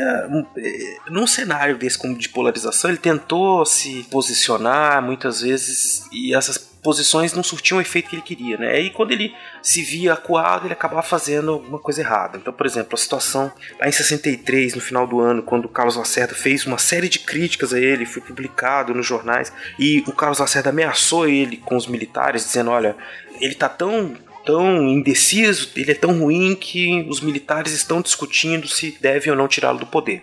Final de 63. Aí ele começou uma o presidente, né, João Goulart, quis decretar o estado de sítio, né, mandou uma, uma mensagem para o Congresso pedindo a decretação do estado de sítio, e aí deu um problema horrível, porque os outros governadores todos apoiaram o Carlos Lacerda, né, viram nessa ação do João Goulart uma ação autoritária, e depois, quando o João Goulart voltou atrás, ele já estava com a sua sem moral, né, totalmente, e ao mesmo tempo que ele via assim, então, sem moral, ao invés de tentar recuperar essas alianças políticas com os governadores, tentar estabilizar, ele começou a chutar o pau da barraca também. Começou a se aliar com grupos de militares que defendiam mudanças no regime militar, né? por exemplo, grupos de marinheiros, soldados, né? como se fosse um sindicato de militares. Uhum. De baixa patente, né? Deixamos baixa claro patente. isso. Começou a se aliar a esses movimentos militares de baixa patente. Ele anistiou alguns desses militares que tinham feito um motim na marinha, se não me engano. Isso causou também entre os militares de alta patente um desconforto muito grande. E ele, enfim, não só anistiou, como se pôs do lado dessas pessoas, né? Então, esse momento do final de 63 até março de 64, além de haver essa polarização toda, todos esses problemas que a gente falou, havia esse fator de o presidente ter ficado numa posição indecisa, né? Sem saber bem como resolver esse problema, acabou se aliando a um dos lados, né? e o lado que perdeu, né, obviamente. então não deu muito certo. Exatamente, Beraba. Então a situação passa a ficar cada vez mais tensa, uma forte propaganda anticomunista, a embaixada americana também divulgando isso internacionalmente, ajudando a correr isso, os interesses internos, né? Um, as forças armadas, como a gente disse lá no começo do programa, inclusive você mesmo falou, Beraba, uhum. nós não podemos olhar para as forças armadas no Brasil e achar que sempre foi um bloco coeso, o mesmo bloco. Se a gente olhar para a história republicana no Brasil, nós vamos ver que em São Paulo, nos anos 30, antes dos anos 30 do movimento tenentista, teve conflito entre os militares, no período do Marechal de Ferro, Floriano Peixoto, em outros momentos, até a chegada do Vargas no poder que dá uma estabilizada nisso. A gente vai ter uma série de conflitos internos entre os próprios militares, entre elites regionais dos estados, a política dos governadores. Passado esse período aí de curta democracia, você vai ter então grandes tensões. E aí tem um ponto, né, que é até interessante. Essa discussão aconteceu em 2004 e 2014. Em 2004, quando teve 50 anos do golpe militar, passou a ter uma corrente revisionista do passado, dizendo que tanto a direita quanto a esquerda não valorizavam a democracia, né, que ambos tinham interesses de derrubar o regime e instalar um novo regime que não fosse necessariamente democrático. Né? Então se tinha uma acusação muito forte ali contra as esquerdas, de que as esquerdas estavam preparando um golpe comunista, e é isso que passou a ser veiculado, porque o João Goulart estava enfraquecido. Então começavam a dizer lá em 63, e essa tese foi retomada em 2004, de que havia ali uma esquerda que era golpista e que estava tentando derrubar a democracia. Então o golpe militar foi um golpe preventivo contra, seria um golpe preventivo, a ação dos militares seria uma ação preventiva contra essa ação comunista, um possível golpe comunista. A gente vê isso em comentário de Facebook hoje, 2017, pessoas reproduzindo. Em 2014, 10 anos depois, 60 anos do golpe, essa discussão voltou a ser feita entre jornalistas, historiadores, do meio intelectual e profissionais envolvidos com a comunicação de massa e passou a ter uma revisão disso dizendo, por exemplo, que o João Goulart não era um comunista. Ele era muito mais um varguista, um populista, do que necessariamente um comunista. E que as esquerdas, ao invés de estarem planejando um golpe, por exemplo, o que o Carlos Prestes estavam defendendo e o Brizola defendiam era uma criação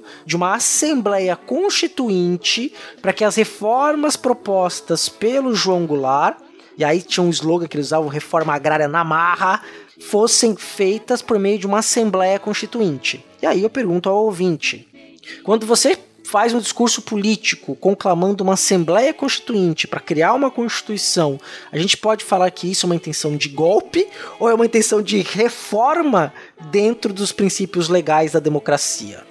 É uma grande questão, Céu, para se discutir o que significa até esse golpe, né? Aí a gente teria que partir para uma discussão sobre o sentido do governo, de onde emana o poder do governo, né?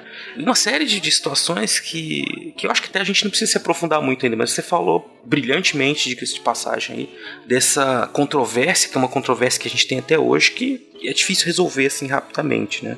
Mas o fato é que é isso, né? Então ele anunciou é, essas mudanças. Inclusive, nós tivemos aí, aí em 13 de março, né, uma sexta-feira 13, um dos momentos decisivos do pré-golpe, né, do fim do governo Jango, que foi o, o comício. Discurso da Central do Brasil, né? Central do Brasil, né?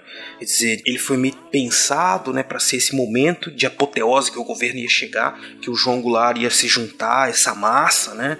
E se reuniu de fato ali uma grande multidão, de, em torno de 200 mil pessoas, para ouvi-lo, né? Ele falou com uma emoção e tal, enfim, propôs né, que era um momento das reformas, né, que não havia mais possibilidade de conciliação. Isso é, pra, por mais que você faça um discurso brando ali no momento, chame de reforma, para um opositor, aquela movimentação toda de gente e um discurso de que nós vamos fazer uma reforma na marra soa, lógico, como uma declaração de guerra. Né? E aí, já no dia 19 de março, né, retomando aquilo que a gente falou ali um pouco mais cedo, aqueles grupos que a gente falou antes mobilizaram uma grande contingente de pessoas em São Paulo e promoveram a Marcha da Família com Deus pela Liberdade, preparada especialmente pelo IPES, né, que é o Instituto de Pesquisa Econômico Social, por meio da União Cívica Feminina. Né? reunindo em torno de 500 mil pessoas que pararam São Paulo, né, em protesto contra as ideias do João Goulart, contra o comunismo, é, contra, enfim, tudo isso, né? Quer dizer, foram duas manifestações de força muito grande, né? Do presidente, que tinha o poder legal, e da, da sociedade civil, que a gente não pode negar, né? Por mais que a esquerda, naquele momento, e o João Goulart, eles desdenharam desse movimento, da marcha da família, né? A expressão uhum. que se dizia entre a esquerda é de que essa marcha não era uma marcha do povo, era uma marcha da elite. A gente não tá falando de, de 2016, tá, gente? É verdade, né? É. Enfim, e aí, isso, quer dizer, subestimaram então o poder de mobilização dessas pessoas, né? Independente da origem social delas, né? Sim. Não entenderam, né, que eram 500 mil pessoas com uma composição social bastante heterogênea, que se sabe hoje, né? Sim, exato. Bom, muito bem. Então a gente tem aí já, estamos em março de 64 CA, né? É, e lembrando, viu, Beraba, que acho que é para as pessoas terem uma ideia da questão populacional no Brasil, tem uma musiquinha que é bem famosa, que é dos anos 70, hein? Que é hum. 90 milhões em ação, pra frente Brasil, salve a seleção. Era a população brasileira na época. Em 70, na Copa de 70, o Brasil tinha 90 milhões de habitantes. Em 60 eram 60, 500 mil. 500 mil pessoas era um número muito representativo, considerando a proporção da população brasileira da musiquinha que eu acabei de cantar. Muito mal, por sinal. Todos juntos vamos pra frente, Brasil.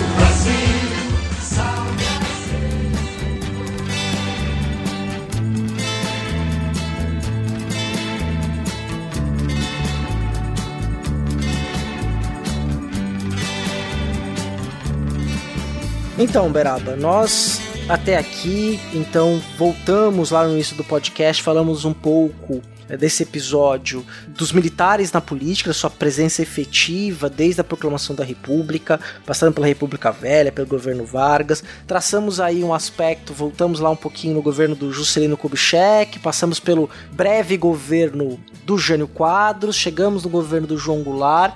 Acho que nós conseguimos aí traçar um panorama de grupos e de atores políticos envolvidos no cenário brasileiro. Falamos da tradição família e propriedade.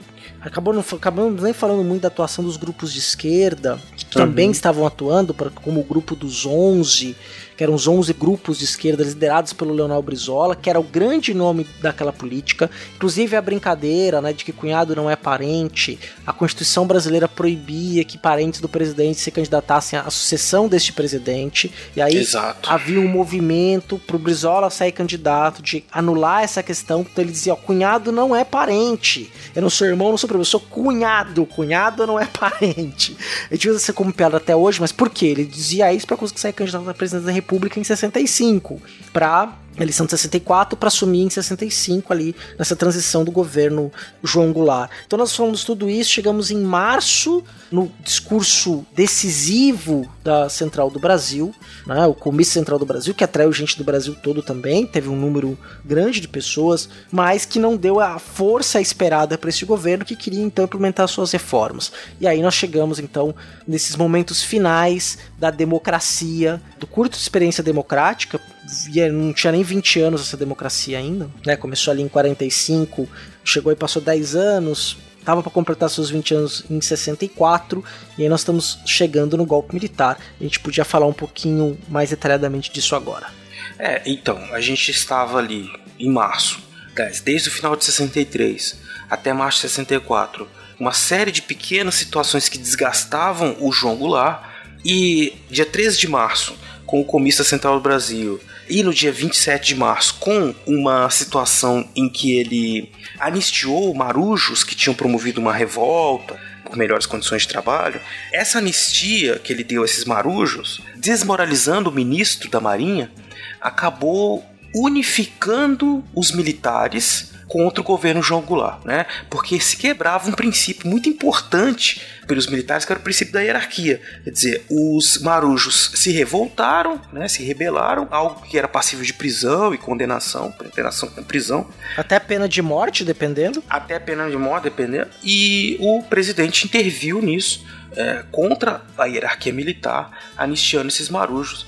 Isso então, mesmo nós tendo um ambiente heterogêneo entre os militares, com muitas correntes, a maior parte deles viu então, começou a ver o João Goulart como um presidente ilegal, né? um presidente que promovia ilegalidades Aí entra esse fator decisivo dos militares, além de todos esses outros que a gente falou, sociais e econômicos, que precipitaram o golpe.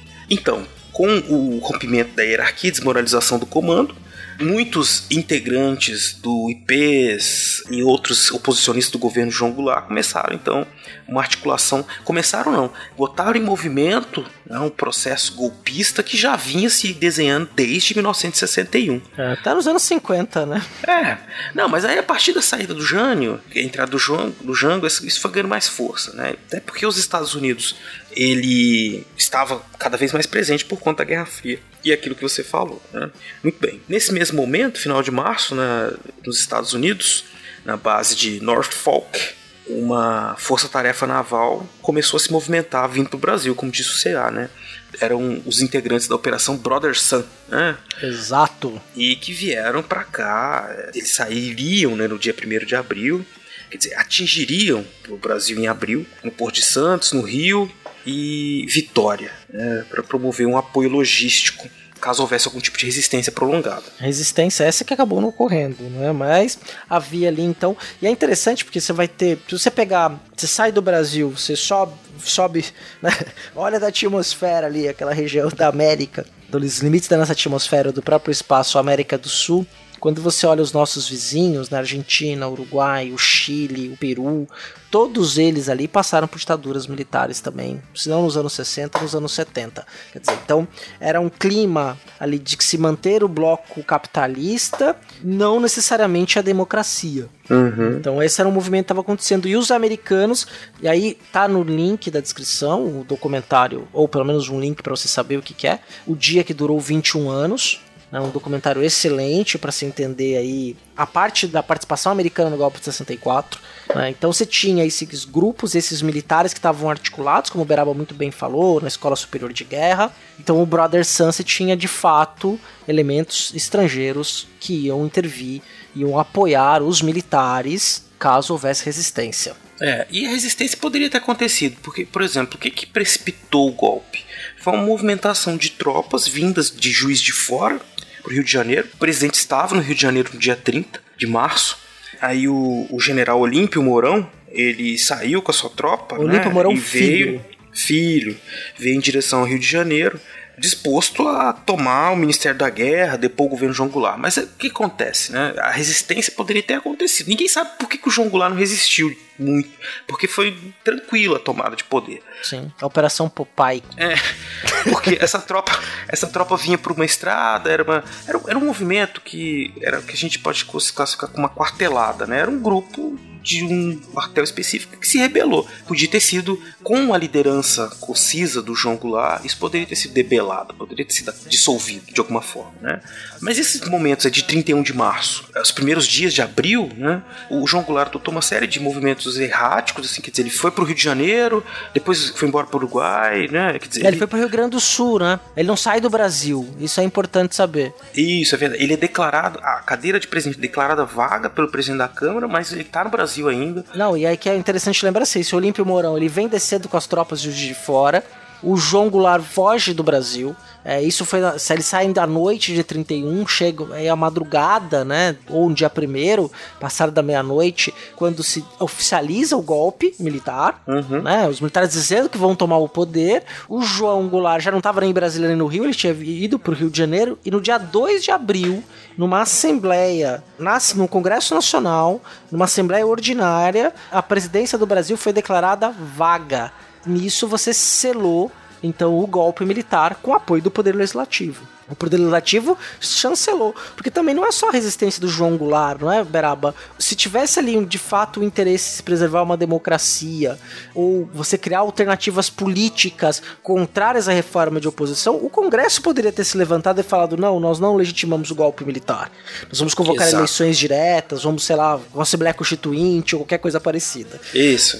Mas, se a... Mas tem uma coisa que é a seguinte: a história estava ensinando essas pessoas a agir assim. Porque os militares nunca tinham se colocado numa posição que eles seriam fariam uma ditadura militar. Né? Ninguém sabia que isso ia acontecer. Muita gente estava de olho nas eleições de 1965 né? Então Sim. as pessoas pensavam, ok, saiu o João Goulart, vamos fazer um governo provisório aqui, né, com chefe legislativo, ou mesmo que seja uma junta militar, porque logo depois eles elegeram o Castelo Branco como presidente. O Castelo Branco, quando tomou posse, ele disse que ia fazer eleições em 65, né, não fez nada. É, porque o golpe foi dado em defesa da democracia. Os militares, nós vamos defender a democracia contra os comunistas. Essas, essas eleições para vinte e tantos anos, né, que foram acontecer só em 89. Exato. Exatamente. Então você veja que. Vejam só como são as coisas, né? Então a gente não pode esquecer que a gente está falando então de um golpe militar, né? Que, que se constituiu como golpe Quer dizer, era um golpe de destituir o presidente legitimamente eleito, mas que ele foi tentando se tornar legal, né? Na medida em que se encontravam meios. Quer dizer, o legislativo foi lá e chancelou, né? Depois foi. Ele, o próprio legislativo fez uma eleição indireta e escolheu um presidente militar, né? Sim. Uh, estava se comprometido com a eleição de 65. Então você tem gente que. Um monte de gente que não reagiu. Tipo, o Juscelino Kubitschek não fez nada. Ah, inclusive, ele votou no como ele era deputado, ele votou no, no Castelo Branco para presidente. Uhum. Ele era senador, não era, se eu não me engano? Era senador. senador. É ele era senador, senador. por Minas Gerais. É. Votou no, no, no, Castelo Branco, quer dizer, então deu chancela pro golpe. Então, porque tava todo mundo pensando, ok, vai ficar esse cara aí mais um pouquinho, alguns meses, né? Preparando o terreno para que eu entre faz umas reformas, faz uma reforma trabalhista, reforma da Previdência, não é? Exatamente, exatamente. Estanca a sangria e aí, beleza. é. E no dia 11 de abril, quer dizer, fazia que 10 dias do golpe, já tinha sido promovido uma série de cassações de políticos. Já vivíamos então um estado, uma situação de exceção. Basicamente, o Congresso Nacional passou a ser formado só por gente que era, vamos dizer assim, a favor, né? Não existia mais uma oposição a nada. E os deputados acabaram então elegendo Castelo Branco.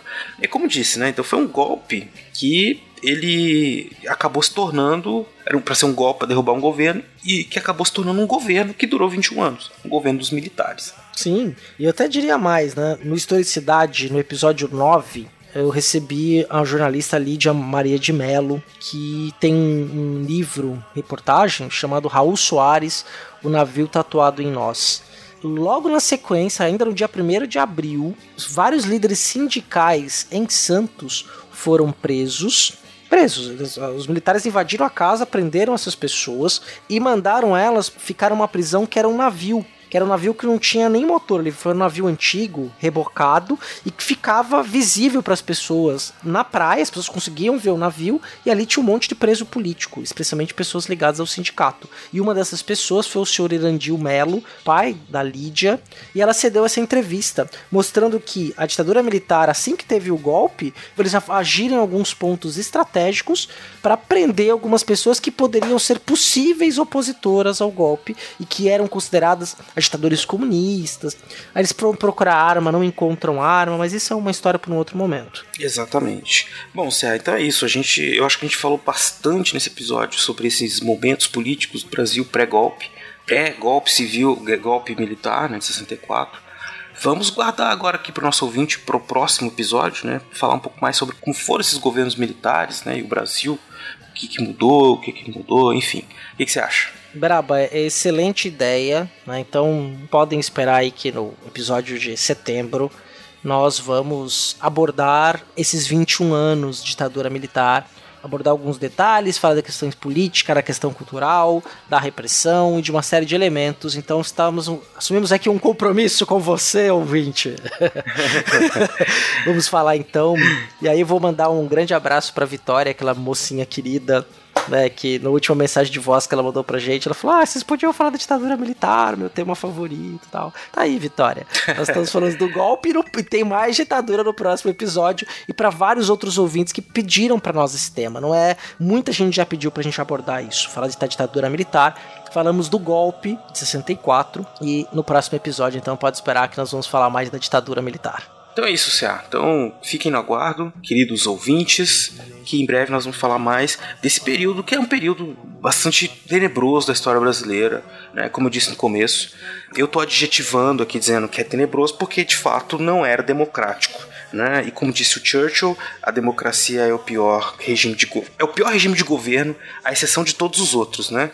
Quer dizer, então não há como dizer assim, por mais que a gente tenha situações ruins, na nossa democracia liberal burguesa, mas é melhor do que um regime ditatorial, qualquer um deles, né? Sim, a liberdade de nós nos expressarmos, de discutirmos, fazermos uma reflexão sem ter amarras, né? Sem ter medo da gente poder dizer, fazer algumas críticas, alguém vai nos prender, vai nos mandar pro pau de arara, vai nos dar choque nas genitálias, ou que a gente possa simplesmente sumir sem um julgamento justo, isso é isso não tem preço, minha gente. Não tem preço. Exatamente. Vamos valorizar isso, que isso pode parecer. A liberdade só, você só sabe como ela é valiosa depois que a gente perde.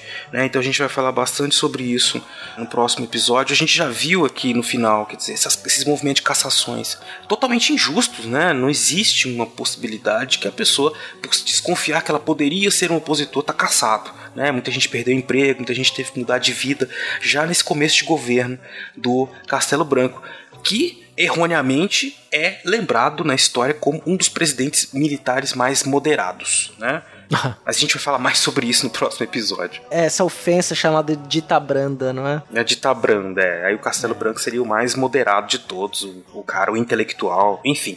Vamos falar mais sobre isso no próximo episódio, senhor Ceará. Exatamente. Então, espero que o ouvinte tenha ficado satisfeito assim como eu fiquei. Muito obrigado, Beraba. Obrigado, senhor CA. A gente se fala em breve. Na leitura de e-mails. Vamos lá. Roda moinho, roda peão, o tempo rodou num instante as voltas do meu coração.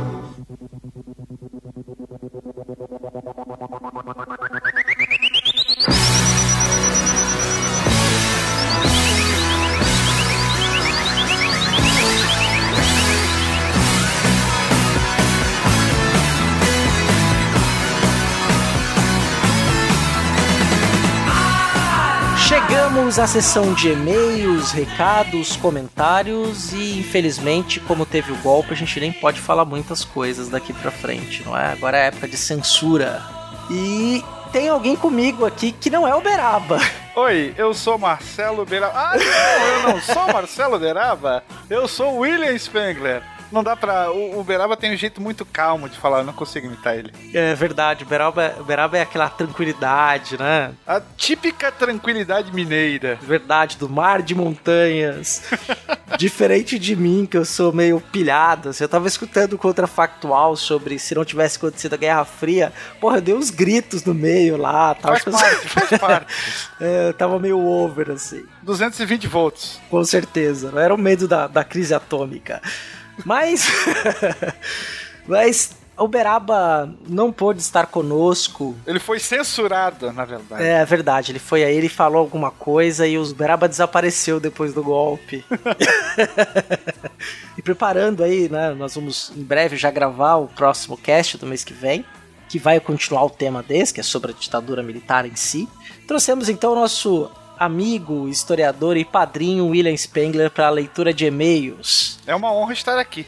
Will, se o nosso ouvinte que ainda não sabe quem você é, quiser te encontrar pelas internets, aonde que ele pode ir atrás de você? Você pode ouvir o episódio 18 do Fronteiras do Tempo, onde eu participei falando um pouquinho sobre grandes navegações. E eu sou um historiador que participa de um podcast sobre ciência chamado SciCast, o podcast sobre ciência mais divertido da internet brasileira, onde nós abordamos os mais diversos assuntos, lançando semanalmente, toda sexta-feira, um podcast sobre exatas, sobre humanas, sobre biológicas.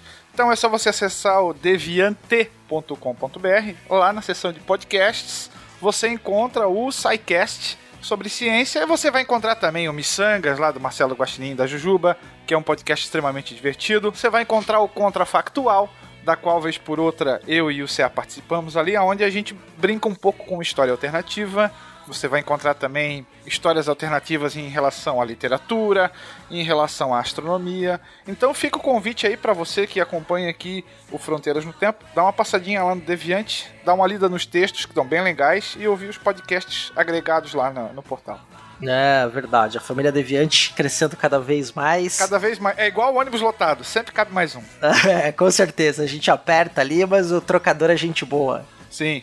Pra quem gosta de, de bike, tem o Beco da Bike lá, que também é bem legal. Atende homens, mulheres, crianças, idosos, todos os públicos. E se você gosta de games também, tem a delícia do Meia Lua. E também agora tem o Costelas Hidromel, que recém chegou no Deviante, que fala basicamente sobre mitologia, é bem legal também. É, mas provavelmente o nosso ouvinte. É mais fácil o nosso ouvinte conhecer o SciCast do que o contrário, não é? Não, não, não. Nem tanto, nem tanto. é, então vamos lá. Primeiro, nessa leitura de feedbacks, por um comentário do nosso padrinho que tá no site, né? Que é o William Scacuete. Esse cara é bom, hein? Opa. Só pelo nome já sabe que ele é um cara de presença. Verdade. Ó, vou ler rapidinho aqui o comentário dele. Porque no episódio passado, quando nós fomos falar dele do padrinho, a gente não sabia pronunciar o nome dele. Aí ele mandou lá um comentário no site super simpático, ó. Escacuete. KKKK. Gosto dessa pronúncia. Porém, esse meu sobrenome tem uma história tão sombria e confusa que nenhum podcast do Fronteiras no Tempo explicaria. Minha família veio da Itália, porém, meus parentes italianos tinham traços japoneses. Todavia, dando uma pesquisada sobre meu sobrenome, o mesmo foi apontado como o alemão. Então, quando chegou nesse nível de confusão, passei a aceitar qualquer pronúncia. Normalmente, o pessoal fala escaquete mesmo. Porém, escacuete é a pronúncia original em italiano. Agora vai saber como se pronunciar isso em alemão ou japonês. Tinha que acabar no Brasil, hein, essa mistura. Ah, com certeza. Tá Veio parecendo o suco do Chaves, né, Will? é o suco Bem de tamarindo com cor de laranja e gosto de limão. É isso aí. Isso, isso, isso, isso, isso. Uh, vamos aproveitar aqui também e agradecer a outras pessoas que fizeram comentários no site. Fernando Malta, você conhece este homem Desconheço. grandão? Desconheço. Desconhece o over o overhost? O overhoster, isso aí. Querido Fernando Malta, obrigado aí pelos comentários, um grande abraço para você.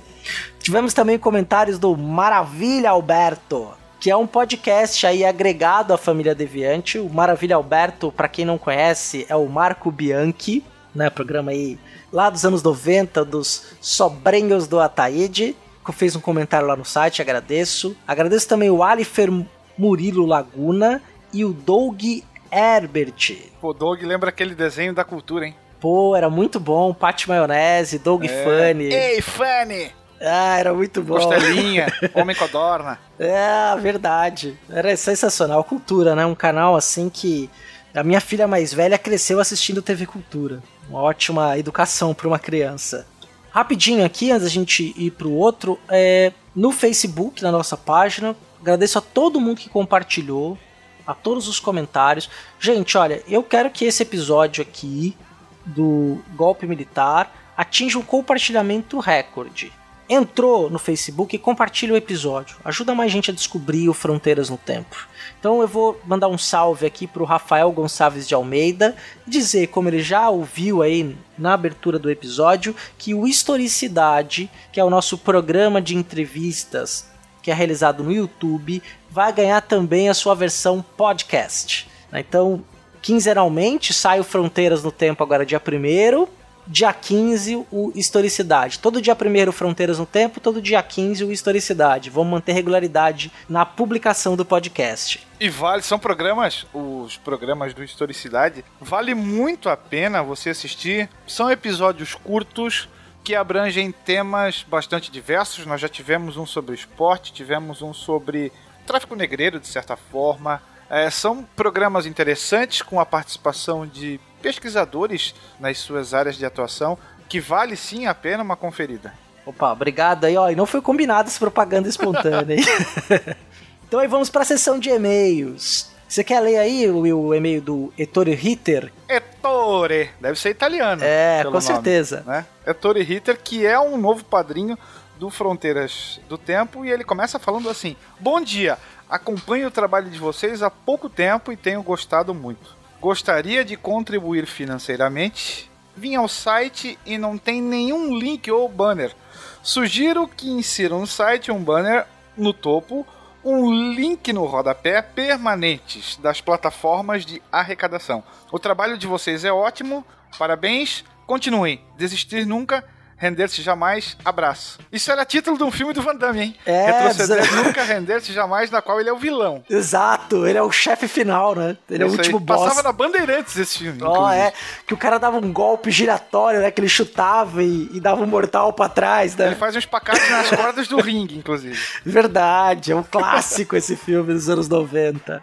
Muito bom. Ettore, tá lá o banner né? Até no e-mail que eu respondi para ele, é engraçado, a gente não presta atenção nas coisas simples, né? Nesses Exato. detalhes. Tá lá agora, tem uma página própria do nosso padrim, o padrim com m no final.com.br barra fronteiras no tempo. Contribua conosco a partir de um real por mês. Ajuda nosso projeto a crescer porque tem custos, né? O historicidade, fronteiras no tempo. Só para dar uma força, ninguém vai ficar rico, ninguém vai ganhar dinheiro com isso. É só para ajudar o podcast a ser produzido e que a gente traga novas atrações. Se aumentarem os padrinhos, novas atrações virão. Isso eu posso garantir para vocês. E quem sabe um dia a gente vai ter nosso feed aí com toda semana com uma atração nova no Fronteiras no Tempo. Olha só, hein? Promessa é dívida, hein? Opa!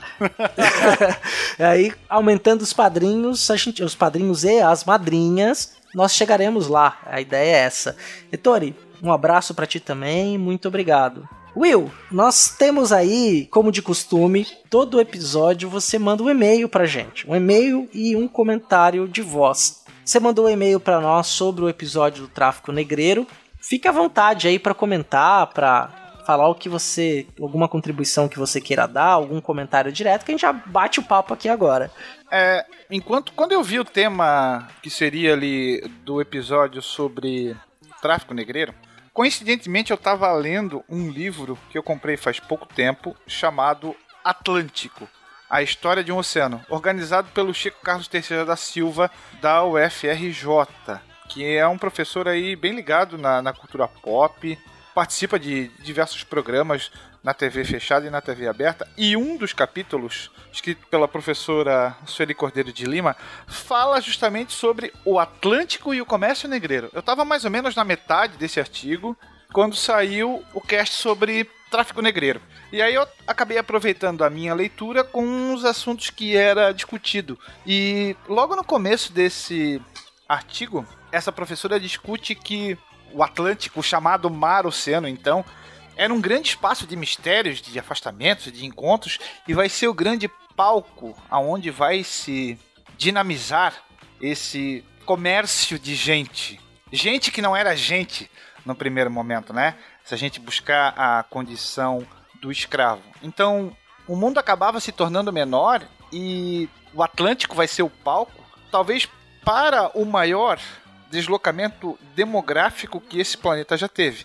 Deslocamento esse que foi compulsório, que foi obrigatório, então nós vamos ter milhares, milhões de africanos cativos sendo embarcados nos famosos tumbeiros, os navios negreiros, e sendo trazidos para a costa da América. Não só para o Brasil, mas desde a pontinha lá da América do Norte, passando sim, de certa forma, pelas colônias espanholas, ainda que veladamente, e vindo um desembarque com bastante força aqui no Brasil, que vai, como vocês comentaram no próprio cast, o ponto fora da África onde a presença negra vai se fazer mais forte, devido justamente à, à quantidade de gente que é trazida para cá.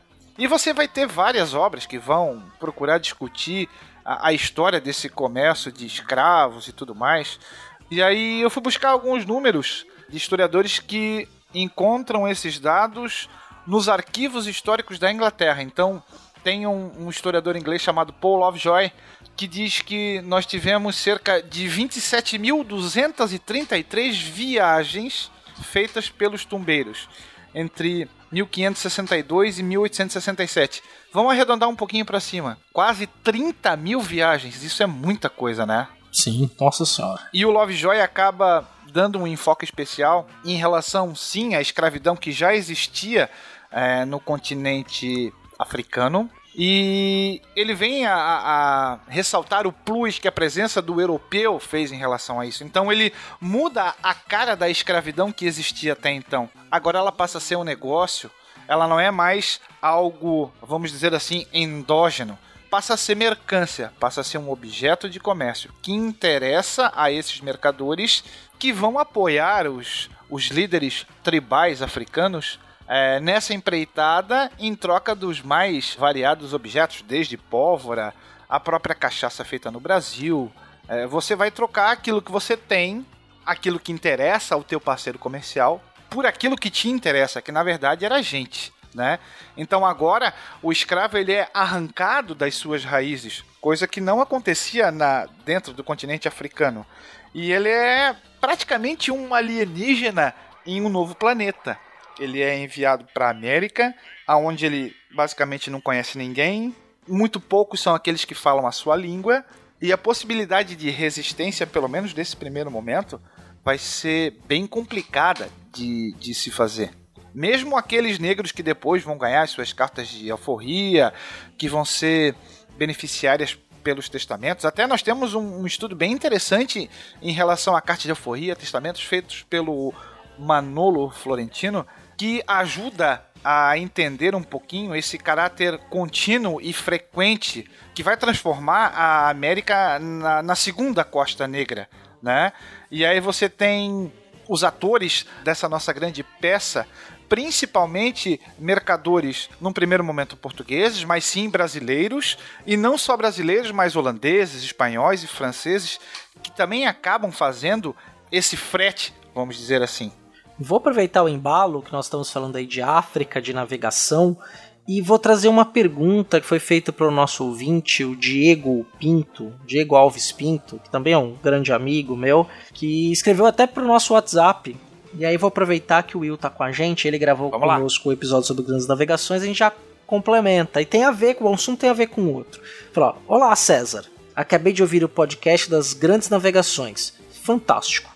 Perguntas. Qual a fonte que fala que o retorno era de 24 mil vezes? Acho um número pouco provável. E se fosse, acho que o revestimento teria sido tão absurdo que o desenvolvimento de Portugal teria sido instantâneo. Foi a primeira pergunta dele. O verão na passagem do Equador é verão em qual hemisfério? Em um determinado momento, fala que um navio custaria 1 milhão e 300 mil escravos africanos. Algum navio na história chegou a transportar 10% disso? Essas foram, foram as perguntas aí do Diego Alves Pinto.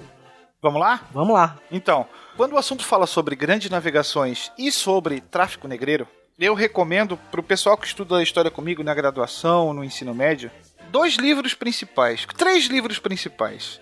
Tem um bastante conhecido, de um historiador também bastante conhecido brasileiro, chamado Paulo Micelli. O nome da obra é O Ponto Onde Estamos: Viagens e Viajantes na História da Expansão e da Conquista. Portugal, séculos XV e XVI. Na qual ele vai discorrer exatamente sobre essa empreitada portuguesa em se lançar ao mar. E aí vai falar da vocação naval de Lisboa, vai falar como é que é o dia a dia do, dos passageiros, a questão da, do afundar dos navios e tudo mais. E tem dois livros de um historiador que eu gosto bastante, chamado Fábio Pestana Ramos. Ele escreve de uma forma extremamente didática, é extremamente gostoso de ler os livros dele. Também é um historiador que, que está presente na cultura pop. Ele escreve para revistas, não são revistas históricas, mas revistas que tratam de assuntos históricos de uma forma mais popular, como por exemplo as revistas Super Interessante, Aventuras na História, a gente tem a revista Galileu, vez por outra ele escreve lá. Tem duas obras dele é, que tem como ponto central isso. Uma delas é Por Mares Nunca Dante Navegados, a aventura dos descobrimentos, e tem uma outra chamada No Tempo das Especiarias, o Império da Pimenta e do Açúcar. Ambas foram lançadas aqui pela editora Contexto. Bom, Aqui nessas duas obras nós temos a referência aos valores. Por exemplo, no capítulo 3 da primeira obra que eu mencionei, Por Mares Nunca Dante Navegados, o Fábio Pestana trata basicamente dos preparativos da viagem. E numa das partes desses preparativos fala-se em construir e armar as naus. Vale fazer esse reforço. Nós falamos sobre diferentes tipos de embarcação no cast. Desde os primeiros batéis, a gente falou das caravelas, falou das naus. Esses navios são bem diferentes uns, uns dos outros em tamanho, na própria confecção e nos valores. Quando a gente comenta que um navio poderia render, veja bem, até 24 mil vezes o capital investido, não significa que toda embarcação, e aqui eu estou falando de uma nau que percorre a chamada carreira das Índias, né? não significa que todo navio vai lucrar isso. A gente tem que lembrar que nessa época Portugal era um país pobre e custava muito você preparar um navio. Por isso que eles vão, como nós comentamos no cast, tentar encontrar parceiros nessa empreitada. Muitas vezes esses parceiros eram bancos, né, de ou Sim. de Flandres ou das principais cidades italianas, Gênova ou Veneza. Nós temos que lembrar também que os reis portugueses estavam endividados nessa época. Então você vai ter, por exemplo, mercadores italianos que até estão estabelecidos em Portugal que acabam aceitando e entrando com parte desse valor necessário para construir uma embarcação em troca de um privilégio qualquer, né, concedido pelo rei português, como por exemplo comprar a pimenta que chegasse para Portugal nesse mesmo navio. Então ele tem um monopólio da distribuição desse produto e assim por diante. Não significa que cada navio é, geraria esse tipo de lucro, querendo ou não, um lucro fantástico, né? E a gente encontra os agrúrios das viagens e esse questionamento de ou vai ou racha no próprio Mercador de Veneza do Shakespeare, onde tem uma parte que ele relata as agrúrias. E se o meu navio afundar? Como é que vai? Ah, mas se ele não afundar, eu vou conquistar riquezas e tudo mais. Então, para quem surfa um pouquinho no mundo da literatura, o Mercador de Veneza, um, o título já entrega, né? Trata um pouquinho, fala um pouquinho sobre da carreira marítima. E assim, investir nas naus para a carreira das Índias era uma aposta muito alta. Seria basicamente como hoje a gente investir na bolsa de valores. Você pode ganhar tudo, como você pode perder tudo. A nau era um navio muito maior do que a caravela, muito melhor preparado. Lembrar que essa carreira levava mais de um ano para ser feita, por isso que ela vai custar muito. Então, ela vai custar aproximadamente 326 quilos de ouro, ou, para a moeda da época, 29 milhões e 500 mil réis, o que daria para comprar aproximadamente um milhão e tantos mil escravos africanos. Nós falamos numa, num número no início do nosso papo, e a gente arredondou para cima, mais de 20 mil viagens com escravos. Se não fosse tão lucrativo, nós não teríamos esse absurdo de cruzamento de uma costa a outra, certo? Uhum. Então, querendo ou não, a gente está falando de comércio, um comércio extremamente lucrativo, aonde você tem a troca e um ganho para o mercador que valia muito a pena. Claro, Portugal aqui não tem como realizar um desenvolvimento imediato, primeiro porque a coroa entrava só com uma parte do capital, justamente por causa do risco. Em se falando de carreira da Índia, a gente vai ter uma época em que era quase que 50% certo de que o navio iria afundar. Então, se você tem, imagina, 100 navios se deslocando para aquela ali, provavelmente 50 não voltariam. E aí você acabaria assumindo o preju dessa empreitada também. Por isso que o rei, endividado, vai procurar parceiros e vai tentar montar, sei lá, um, crowdf um crowdfunding, vamos dizer assim. Termos é... modernos, né? para tentar levantar essa empreitada. Só para falar também para o nosso ouvinte que essas referências que o Will citou estão no post do episódio 18, As Grandes Navegações. Tem lá os links para alguns artigos, tem a indicação dos textos também. Então você pode, se você não ouviu o episódio 18, vá ouvir, vale muito a pena. Se você já ouviu, mas não conseguiu acessar, vai lá no nosso site, vê as referências que você pode. Toda, todo podcast agora nosso tem indicação bibliográfica no final. Aí tem indicação de jogo, de texto, de vídeo no YouTube. Então você pode comentar e a gente responde, bate um papo e prolonga essa conversa. E pro nosso amigo Diego Pinto, que tem nome, inclusive, de Capitão de Nau. Diego Pinto. Verdade. Me parece que ele, que ele é um interessado, talvez em navegações, é, nessa temática. Dentro do livro que eu tinha comentado antes, Atlântico, a história de um oceano, você vai encontrar um capítulo chamado, capítulo 5, chamado Naus e Tecnologias Náuticas no Atlântico nos séculos 16 a 18, escrito por um almirante da Armada Portuguesa chamado Antônio Manuel da Silva Ribeiro, que inclusive é doutor em ciência política pela Universidade de Lisboa. E ali ele vai te trazer várias informações sobre navios bastante famosos, né? A Nau São Gabriel, que era uma das que o Vasco da Gama utilizou.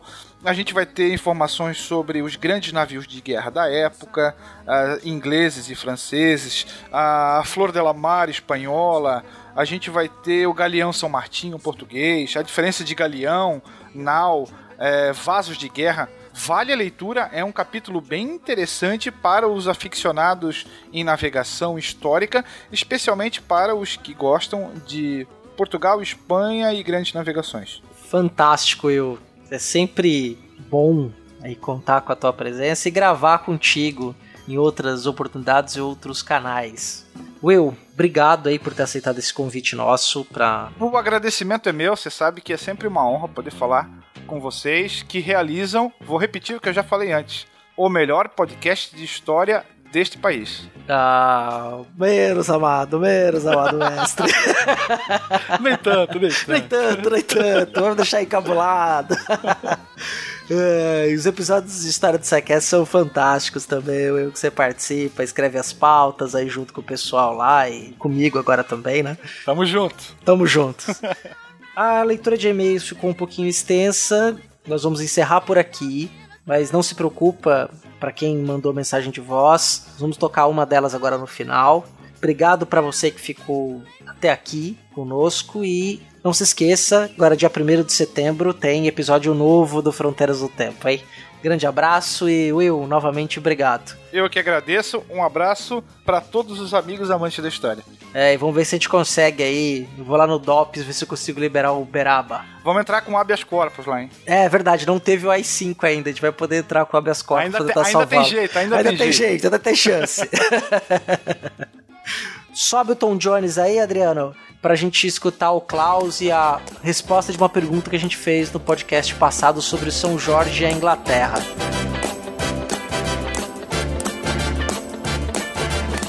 Olá, aqui é Cláudio Sobradinho, mandando o meu comentário sobre o podcast inerente à reforma contra reforma. Então vamos lá. É, achei ótimo, achei um ótimo cast, aprendi bastante. E eu gostaria de estar respondendo aquela dúvida sobre São Jorge. Vamos matar logo a charada. São Jorge não é o padroeiro da Inglaterra, ele já foi. Ele atualmente é o padroeiro de Londres e da Cavalaria do Exército Brasileiro, além de ter também o seu papel importante no Rio de Janeiro. né? Bom, é, São Jorge foi um soldado romano que nasceu na Turquia e a lenda diz que ele salvou uma princesa de um dragão. Só que, né, quando a gente fala de dragão, a gente não está falando de um animal, nós estamos falando do dragão enquanto representação do mal. E São Jorge não como um santo, mas como um representante dos ideais do homem de coragem, bravura e tudo isso inserido nesse contexto de luta entre bem e o mal. Antes de São Jorge ocupar esse lugar dele, quem ocupava era um rei inglês chamado Edward, que foi canonizado e foi considerado padroeiro da Inglaterra. É, foi só a partir das cruzadas, na realidade, que esse mito de São Jorge ele realmente cresceu. Lembrando que São Jorge influenciou a bandeira inglesa, né? tem aquela cruz de São Jorge, aquelas linhas né, vermelhas são inerentes a São Jorge. Em 1415, ele se tornou padroeiro da Inglaterra. Eu sei que é incoerente com o que eu disse no início, mas espera aí. É, ele não tem um feriado próprio lá na Inglaterra, assim como, por exemplo, tem para os irlandeses St. Patrick. O dia de São Jorge é dia 23 de abril e ele é homenageado dia 3 do 11 em outro lugar chamado Israel. Nada mais, nada menos que Israel. Não sei o que, que tem a ver, mas lá ele é cultuado também. E isso, teoricamente, é lá que está o seu corpo. Né? Agora, a questão da, de ser ou não ser o padroeiro da Inglaterra é que em 1893 o Papa substituiu São Jorge por São Pedro nesse papel de padroeiro, né? E tem outras curiosidades mais ou menos loucas por aí. Por exemplo, os búlgaros no dia de São Jorge gostam de rolar no orvalho da manhã nus, né? Cada um com a sua mania. E tem várias outras, né, inerentes às cores. Ele influenciou também a escolha de cores dos uniformes da Inglaterra e tem uma série de coisas. Mas é, é basicamente isso. Então, espero ter ajudado. Muito obrigado e estamos crescendo, hein?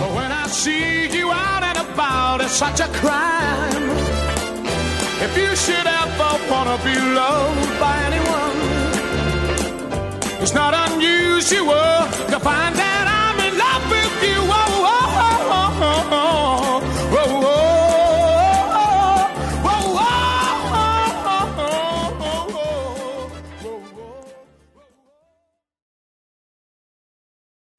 música da Xuxa tocando ao contrário. é, é, Eu vou invocar o capiroto. Vai invocar, cara. É. Este programa foi editado por Talkencast, edições e produções de podcast.